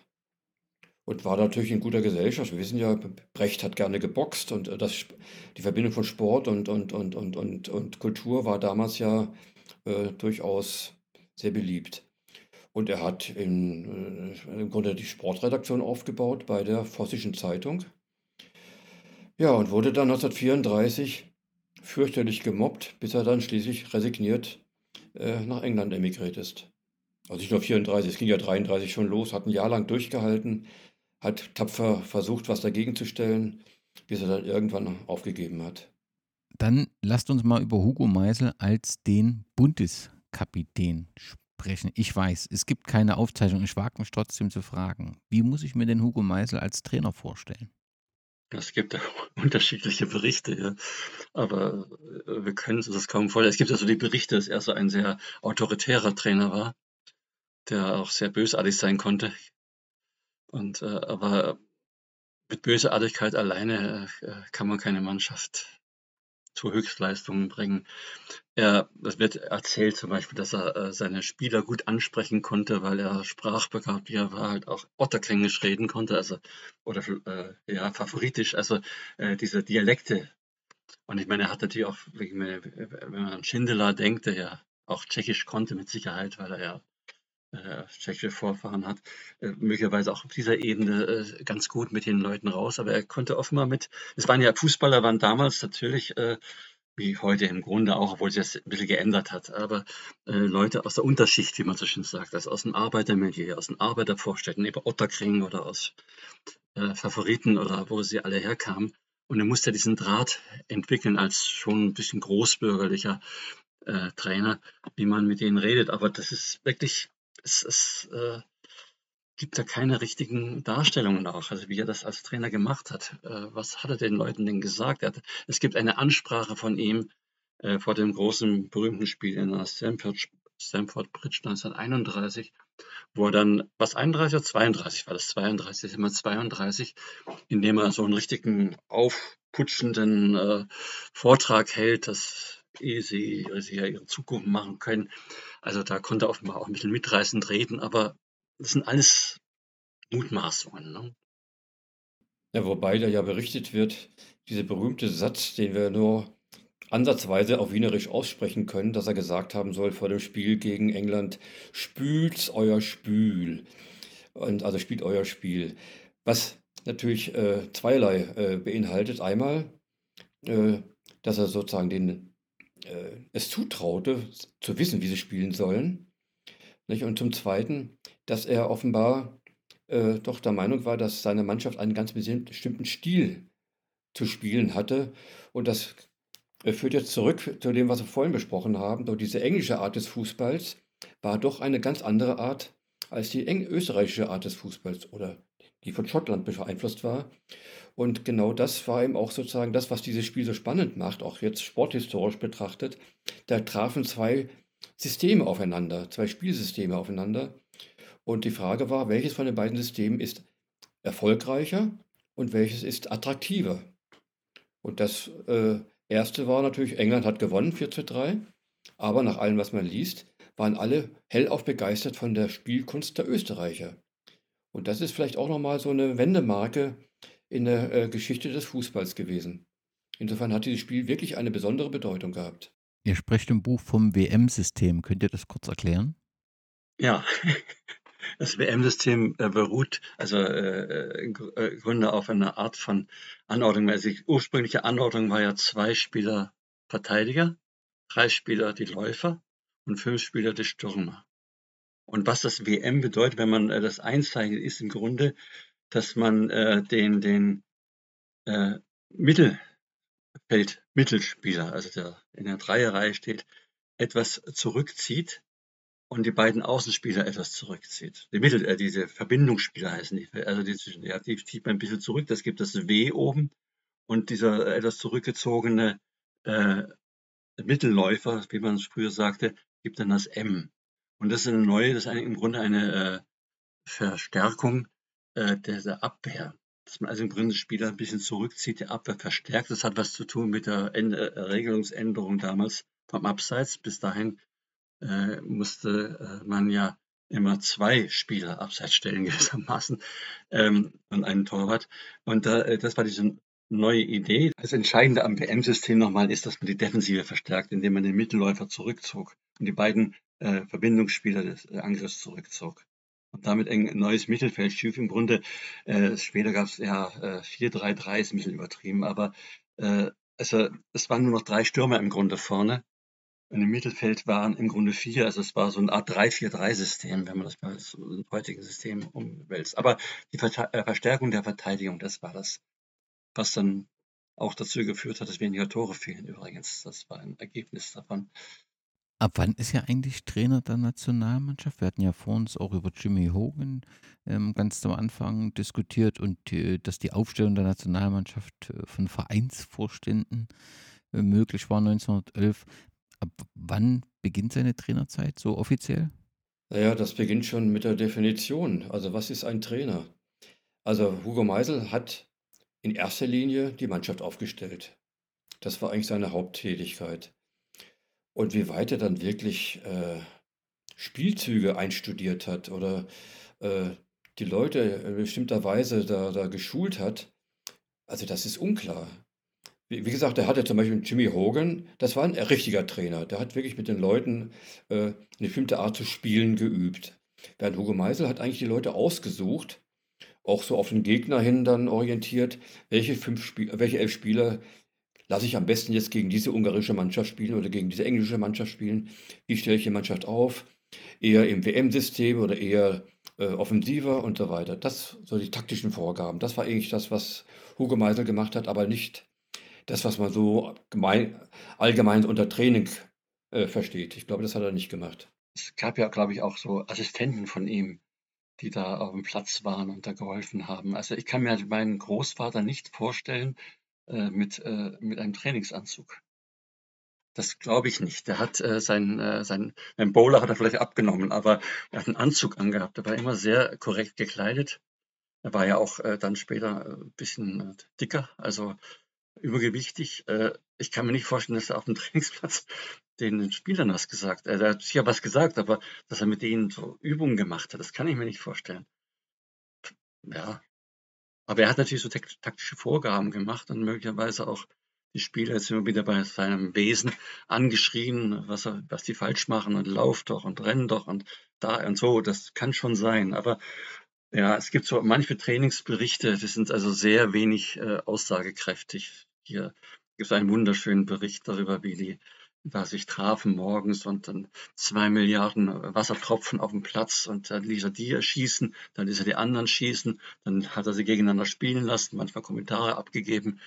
Das, äh, Also, wobei ich jetzt e-, ehrlich gestehen muss, ich weiß auch nicht, wie, äh, was weiß ich, irgendein Trainer, der Herr Tuchel oder sowas, wirklich trainiert. Das ist schon eine spannende Frage. Ich bin kein Fußballtrainer.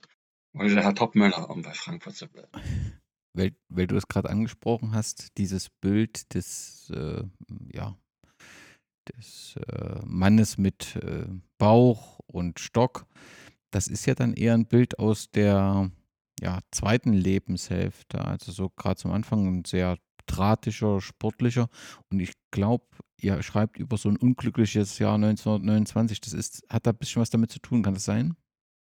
Wo er sehr krank war? Also, dass er da dick geworden ist, hat sicher damit zu tun gehabt. Er hat sich ja kaum bewegen können, weil er ja diese ganz schwere äh, Rippenfellentzündung hatte, an der er fast gestorben wäre. Und da hat er ja monatelang dran, dran, dran laboriert. Er ist dann nach Rosa gegangen, noch zur, zur, zur Erholung. Also er hat sich dort, glaube ich, dann richtig, äh, richtig dick und fett gefressen dabei, ne? weil er eben sich kaum bewegen konnte. Und äh, ja, diese Kleidung, wann das angefangen hat, da bin ich, das wüsste ich jetzt gar nicht. Also ich weiß nur, dass in einer bestimmten, also was damit zusammenhängt, ist eben sozusagen seine Medienpräsenz. Das ist ja auch etwas, was bei ihm besonders war. Er war eine Persönlichkeit des öffentlichen Lebens und hat sich auch als besondere Persönlichkeit inszeniert. Dazu gehörte eben auch dieses Auftreten mit Stock und, und, und Hut und, und, und solchen Dingen, die da auch damals bestimmt für einen Trainer äußerst ungewöhnlich waren. Ne? Aber er war eben nicht nur der Trainer, er war ja ganz was anderes noch. Und das hat er damit auch vermittelt.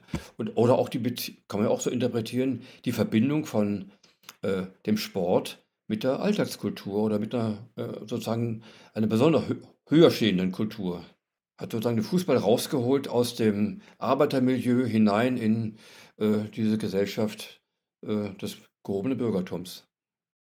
Kann man sagen, dass es ihm gelungen ist, die Nationalmannschaft ähm, ja, als eine Art Identitätsstifter zu etablieren. Also das, was, was heute offensichtlich im DFB viele Menschen versuchen dass das Hugo Meisel gelungen ist? Das hat mein Bruder ja vorhin schon beschrieben. Österreich war ein Land, das eine glorreiche Geschichte hatte und dann 1918 und 19 dann plötzlich zu einem äh, bedeutungslosen Kleinstaat wurde mit einer riesengroßen Hauptstadt, die zu dem Land überhaupt nicht passte. Und äh, Österreich war also zutiefst, äh, sagen wir mal, äh, abgewertet geworden dadurch. Auch die Bedeutung, der Bedeutungsverlust war enorm. Und hinzu kam eine unglaubliche Armut in Österreich. Und, das, und wir hatten, äh, ich hatte ja mal so eine kurze Korrespondent mit, äh, na, wie ist er nochmal, so eine Korrespondent in, Toller. in, Ja, mit dem. Äh, ja, mit, mit Toller, genau. Und der hat geantwortet, ja, Toller, ja. was, was, man hatte ja sonst nichts. Man musste ja, außer Fußball gab es ja nichts, worauf man stolz sein konnte in Österreich. Georg Stefan Troller hieß der, genau, ja. Mhm. Und das ist genau der Punkt. Es, sie hatten nichts in Österreich. Die waren arm, bitter arm, hatten eine Armut, Arbeitslosigkeit von 30, 40 Prozent und, und, und, und, und eine Massenarmut, die man sich gar nicht vorstellen kann. Da gab es nur noch den Fußball, wo man stolz sein konnte. Und die Nationalmannschaft eben. Und das Jahr 1929 war ja ein doppeltes Unglücksjahr für Österreich. Erstmal für den Hugo Meisel persönlich, aber dann war dadurch dort noch die Weltwirtschaftskrise, genauso wie bei uns, aber noch viel schlimmer. Und das ist, äh, das spielt da rein, was mein Bruder gerade gesagt hat, dieses wirklich völlig depraviert sein. Also das war, und das war natürlich der Nährboden, auf dem so ein Wunderteam entstehen konnte. Also wie das Wirtschaftswunder nach 1949, so entstand ein Wunderteam. Österreich ist zu Wundern bereit. Also da gab es einen Zauberer mit einem Zauberstock und so. Das ist ähm, eine ganz äh, eigenartige. Man muss immer aufpassen, dass es was Realität ist. Sicher, die Mannschaft hat 14 Spiele lang nicht verloren, aber es sind auch immer Zuschreibungen, Erwartungen, Hoffnungen, Konstrukte, die da eine Rolle spielen. Ne? Bis in die Sprache hinein, ja. Ja, das ist schön, dass du das so differenziert siehst. Es ist aber eben auch eine wunderbare ähm, äh, Geschichte, woran sich eben auch viel festgemacht wird. Du hast angesprochen, 1929 ist der 6. Januar, wo ihr schreibt, die Geschichte des Wunderteams begann mit diesem, mit einem Desaster. Was passierte denn am 6. Januar 1929? Das war das berühmte Spiel gegen Süddeutschland, in, glaube ich, in Nürnberg wahrscheinlich. Mhm. Mhm. Ach ja, ja, ja, ja, ja. Wo die Mannschaft verloren hat gegen eine, was weiß ich, süddeutsche Auswahl. Also ich meine, das, das ganze Problem war ja, dass die äh, Deutschen ja äh, den österreichischen Fußball boykottiert hatten. Und dann wurde dieser Boykott gelockert und äh, Süddeutschland durfte als Teilverband äh, gegen Österreich spielen. Äh, wobei ich jetzt gar nicht sicher bin, ob sie, die, Öst also die unter Österreich firmierten oder unter Wiener Stadtmannschaft, aber das war eh egal. Und da haben sie halt verloren. Und Schindler soll da äh, ganz schlecht gespielt haben, weil er sich laufend verdribbelt hat. Und äh, das ist äh, ja Scheibe-Fußball sozusagen. Also und äh, dann, ja, bekam so eine Besinnung auf das, was eigentlich Fußball sein könnte. Und vielleicht wurde auch die Autorität von Hugo Meisel dadurch gestärkt, dass er plötzlich derjenige war, der jetzt äh, die, man die Zügel anziehen musste, wenn man dieses Bild benutzen darf. Also, und er, er neue, in Fußball neu erfinden musste. So ein bisschen in die Richtung geht es. Weil du es gerade ansprichst, der Matthias Schindler steht wohl wie kein zweiter Spieler für das Wunderteam. Das Verhältnis zwischen ihm und Meisel hm, war nicht komplikationsfrei, oder? Naja, es gibt ja diese Legende, sage ich mal, denn es ist ja nicht wirklich überliefert, dass nach diesem Spiel, von dem mein Bruder gerade sprach, äh, der Schindler zum Hugo Meisel gesagt haben soll, also ich weiß eh, warum wir verloren haben. Wir hätten mehr scheibern müssen. Und das wäre ja genau das, was äh, Hugo Meisel eben ihm vorgeworfen hatte, dass er eben nur klein-klein gespielt hatte, statt auf diesem äh, gefrorenen Fußballplatz. Der war ja nicht wie heute geräumt, sondern das war einfach eine Eisfläche. Da hätte, und da hätte, hatte man tatsächlich nur eine Chance, wenn man weite Bälle gespielt hatte und eben gerade nicht getribbelt hatte. Und jedenfalls, und das wurde angeblich dann äh, dem also an, angeblich hat er diese Bemerkung gemacht mit dem Scheibern, wir hätten scheibern müssen. Hugo Meisel so, hätte ihn fast aus dem Zug geworfen, wird behauptet. Und er, er, wurde auch nicht mehr aufgestellt, wird auch behauptet. Aber alles das ist natürlich nicht belegbar.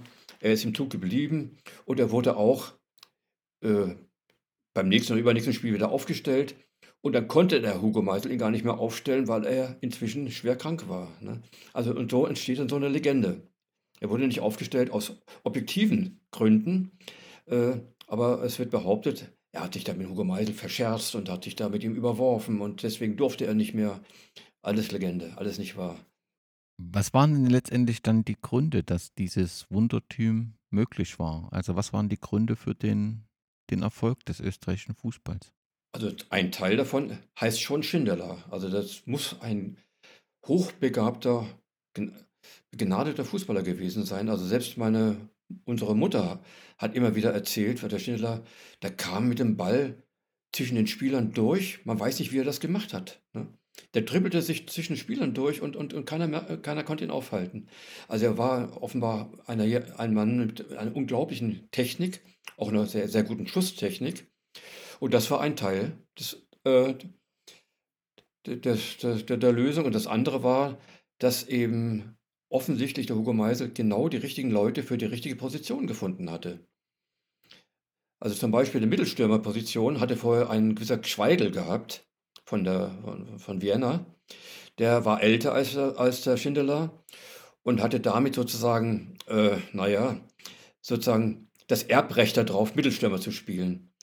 Und es gab wohl ein, Spiel, ein, ein, ein, ein langes Gespräch zwischen Hugo Meisel und diesem Schweidel, wo er ihn davon überzeugt hat, dass er doch vielleicht Halbstürmer spielen könnte und Schindler auf die Mittelstürmerposition lassen könnte.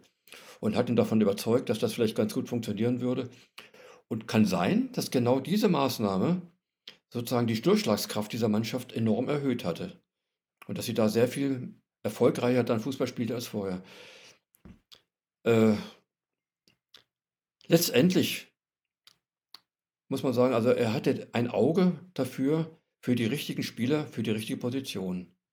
Und die Zusammenstellung des 100-Teams äh, beruhte auch darauf, dass ähm, wirklich jahrelang fast dieselbe Mannschaft äh, spielte und, und, und auch erfolgreich spielte und nur ganz wenige Wechsel stattfanden. Also es war zum Beispiel kaum jemand von Rapid dabei. Ne? Was wir die Rapidler, den, den Hugo Meisel immer sehr übel genommen haben, aber die passten ihm nicht in das System. Und das war eben doch schon eine Fähigkeit von ihm, zu erkennen, der passt hierhin, der passt dorthin und der passt nicht. Auch wenn er im Verein gut spielt. Andreas, noch einen Punkt vergessen oder alles genannt?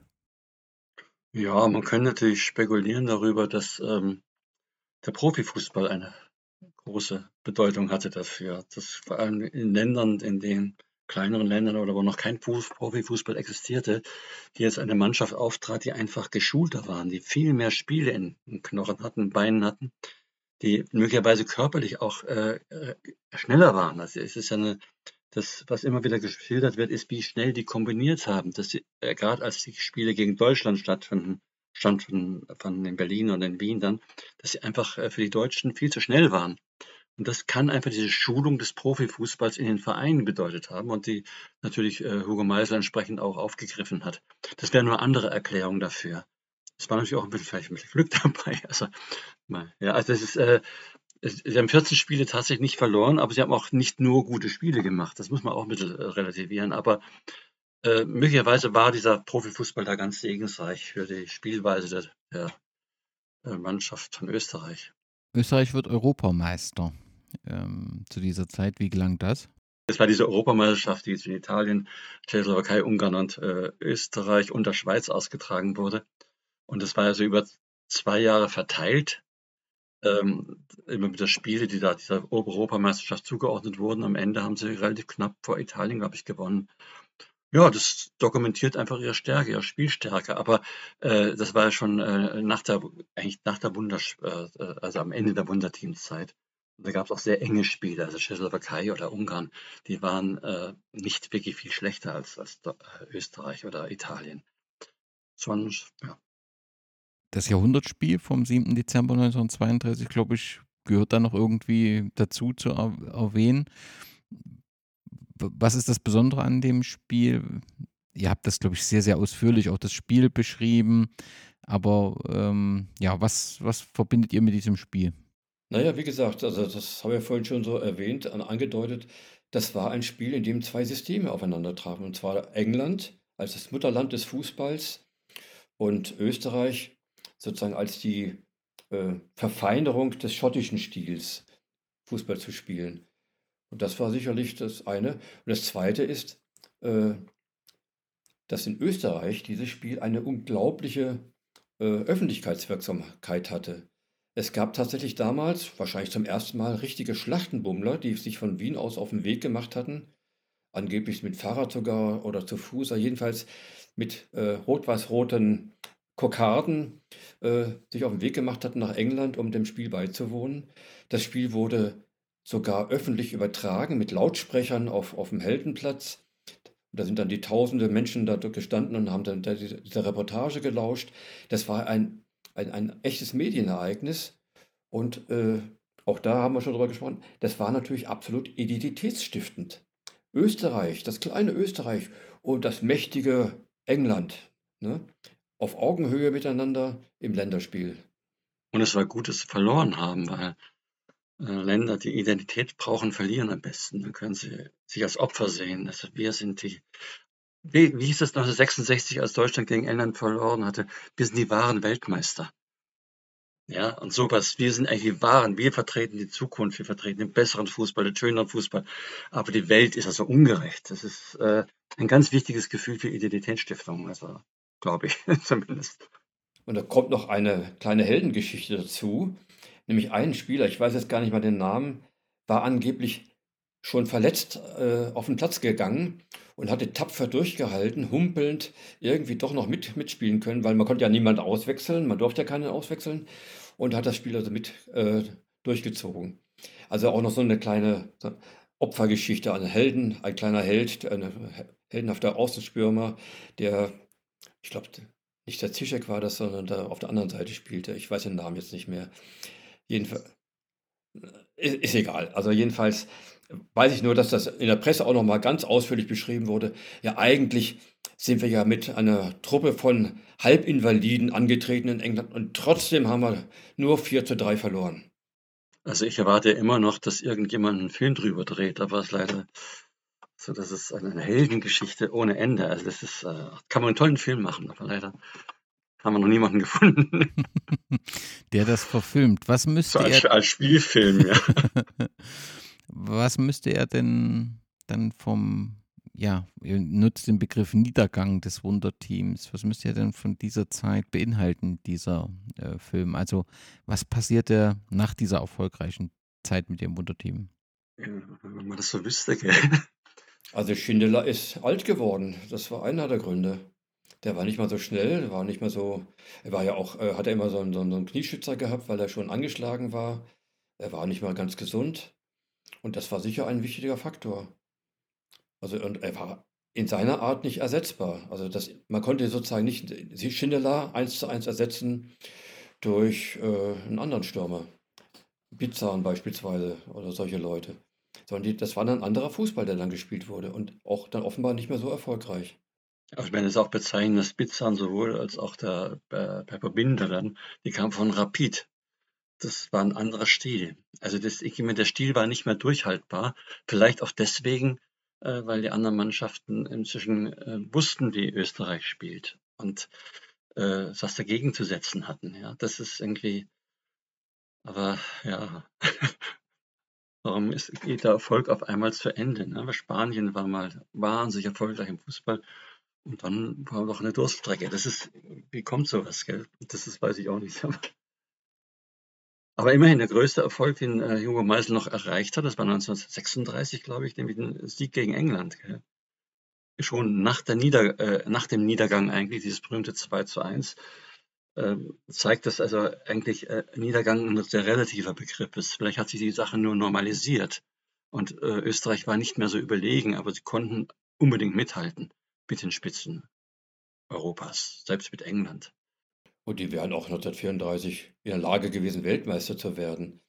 Denn äh, diese Weltmeisterschaft 34, die war ja, naja, sagen wir mal, nicht ganz unbeeinflusst von politischen äh, Direktiven gewesen. Und Mussolini hat zwar diese WM ausgetragen und mit allem ausgestattet, was man sich noch erträumen konnte, mit tollen Stadien, tollen Verkehrswegen und all dem und viel Geld. Aber Bedingung war natürlich, dass Italien dann gefälligst auch, auch Weltmeister wird. Und die Italiener, italienische Mannschaft hat wirklich sich mit den übelsten Fouls bis ins Endspiel gebracht und dann auch mit den übelsten Fouls das Endspiel dann auch noch siegreich beendet. Die haben die, die, die Tschechen zusammengetreten, dass die nicht mehr laufen konnten. Ganz einfach. Und auch gegen Österreich sind, äh, sind sie genauso vorgegangen. Da kannten sie auch keine Freunde mehr, sondern das war wirklich eine Weltmeisterschaft, die im Grunde ein einziger Skandal war. Und der Sieg der Italiener war von vornherein sozusagen eingepreist in die Vergabe der Weltmeisterschaft an Italien. Mein Bruder hat ja vorhin erwähnt, Italien Diktatur. Nicht? Na klar erwarten Diktaturen, äh, wenn sie schon so viel Geld investieren, einen entsprechenden Ertrag. Aber die Italiener waren auch nicht schlecht, das kann man nicht sagen. Aber Nein, aber die haben, dieser Argentinier, der dann eingebürgert worden ist, der Name fällt mir jetzt auch nicht ein, der alle zusammen, der Beinbrüche zum Teil verursacht hat. Nicht? Also wirklich unglaublich. Ja, die berühmte Geschichte, dass die Italiener dann nach England reisten, um gegen England zu spielen. Und eine der ersten Aktionen der Engländer war, diesen Spieler kampfunfähig zu machen, um es mal militaristisch auszudrücken. Die haben zusammengetreten, da musste vom Platz getragen werden. Und dann hatten die Engländer kein leichtes Spiel. Also das ist äh, schon echt spannende Geschichte. Wenn man heute über Unfairness im Fußball redet, also, da ging es damals ein bisschen anders dazu. Das ist ja auch eine schöne Geschichte von, von Hugo Meisel, wie er seinen, seine Spieler einstimmt auf, auf äh, den Gegner England 1932 in Stamford Bridge, dass er sagt, also Leute, spielt wunderbar, so gut ihr könnt und vor allem denkt daran, ihr braucht hier keine Angst haben. Die Engländer, die spielen zwar äh, ziemlich körperlich, aber sie spielen, äh, aber sie spielen fair. Ganz anders als in Österreich, wo ihr dauernd damit rechnen müsst, dass euch einer hier ins Schienbein tritt. Also man sollte das schon auch sehen, das Fußball damals war sehr, schon sehr ja, sehr stabil, ne? Also das war scharf, wie es man so äh, damals sagte, ja. Dann ist das letzte Kapitel eures, Buch, äh, eures Buchs ähm, Der Tod eines Fußballreisenden. Am 17. Februar 1937, im Alter von 55 Jahren, hörte das Herz von Hugo Meisel aufzuschlagen. Was ist über die Umstände bekannt? Ja, also es ist bekannt, dass er sozusagen an seinem Schreibtisch bei einem Gespräch mit einem hoffnungsvollen Nachwuchsspieler plötzlich zusammengebrochen ist und dann wurde sein Tod festgestellt. Also er ist sozusagen ne, äh, nicht auf dem Trainingsplatz zusammengebrochen, sondern im Büro, aber zumindest bei der Arbeit. Viel mehr wissen wir nicht. Also das, was genau, ob es ein Herz, es war ein Herzinfarkt ganz sicherlich. Er hat ja auch sehr ungesund gelebt. Er hat sich äh, schlecht ernährt. Er hat sehr, sehr, sehr viel geraucht. Äh, aber trotzdem ist auch für mich heute noch schwer verstehbar, wie, wie es sein konnte, dass er mit 55 Jahren bereits gestorben ist. Er war ja auch äh, äh, nicht nur starker Raucher, sondern auch starker Kaffeetrinker und war ein richtiger Workaholic. Also das ist also, wenn ich so seinen Tages, was er alles so gemacht hat in seinem Leben, dann werde ich ganz neidisch, werde ich nicht. ich bin älter geworden, aber das würde ich nicht fertigbringen, gell? Das ist schon enorm. Das ist so ein Typ, der einfach sich, ja, letztendlich hat sein Leben sehr, sehr ausgeschöpft. Wo fand Hugo Meisel seine letzte Ruhe? Im Zentralfriedhof. Und zwar hat er dort ein Ehrengrab. Und zwar im, im jüdischen Teil des Zentralfriedhofs. Am vierten Tor ist das. Es gibt fünf, fünf, vier Tore, das letzte Tor ist es. Was waren denn die Reaktionen der, der Fußballwelt auf diesen Verlust? Ja, das war schon, äh, es ging ihnen genauso, äh, ging ihnen genauso wie uns. Das mit 55 Jahren stirbt man nicht. Ne? Und das war schon, da war eine sehr berühmte Persönlichkeit. Das ist einfach in Österreich vor allem, da war wirklich eine, wie heißt das so schön, weltberühmt in Wien. Ja, das ist also, und natürlich außerhalb der FIFA auch, man kannte ihn. Und äh, man hat sehr viele Kontakte zu ihm gehabt. Er war ja zwar ein bisschen weniger in Akt äh, FIFA aktiv, 37, aber vor 36, 37, aber bei Olympischen Spielen war er ja dabei. Also ich denke, das war schon ein großer Verlust, auch ein äh, menschlicher Verlust für die meisten von denen.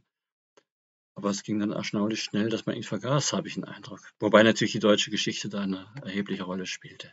Also 38 durch diese, ja, ich habe das so ein bisschen lustig gesagt vorhin, äh, also durch die Besetzung Österreichs oder die Einnahme Österreichs, wurde ja Hugo Meisel so Unperson. Das ist eine Geschichte, dass er praktisch nicht mehr erwähnt werden durfte, sein Name nicht mehr erwähnt werden durfte.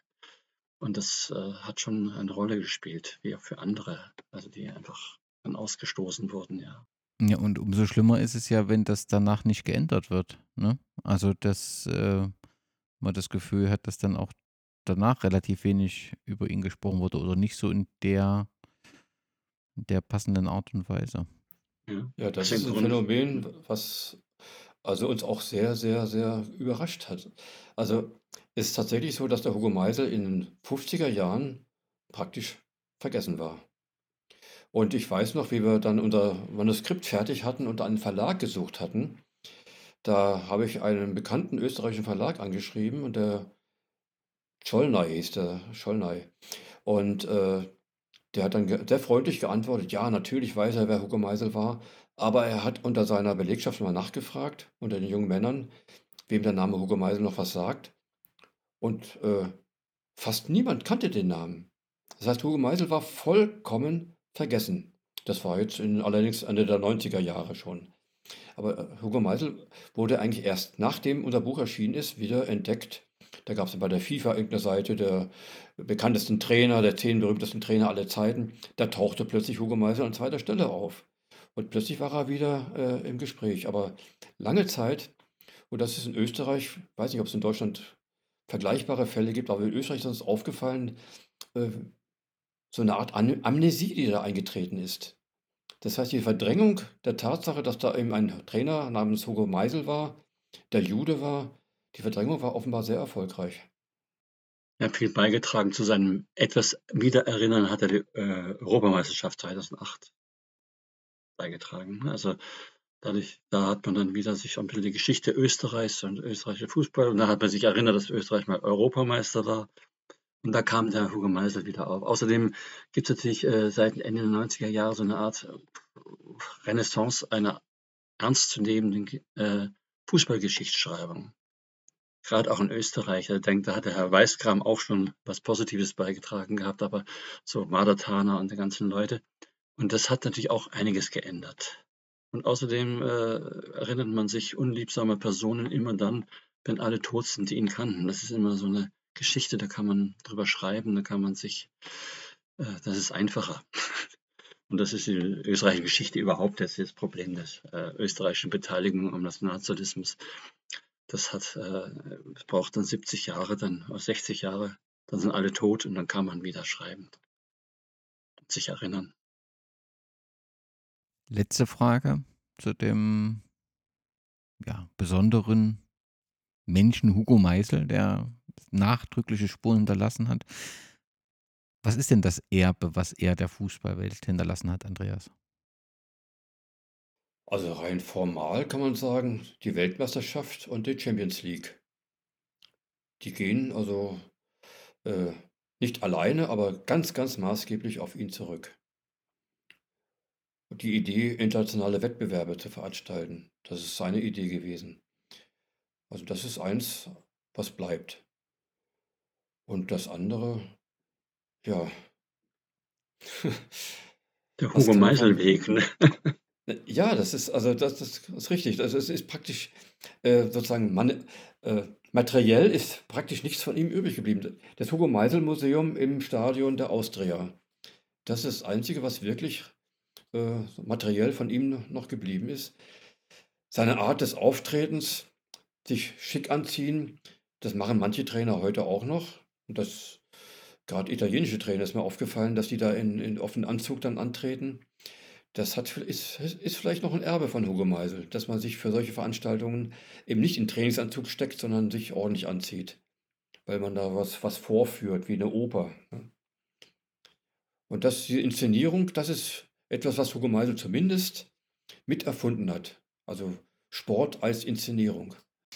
Wobei ich mir immer ein bisschen überlege, also nicht bitte nicht falsch verstehen, wenn das natürlich in so einem Vereinsmuseum ist, dann ist das auch immer so dem Verein zugeordnet. Und natürlich hat er eine Verbindung ne, zu den, den Amateuren.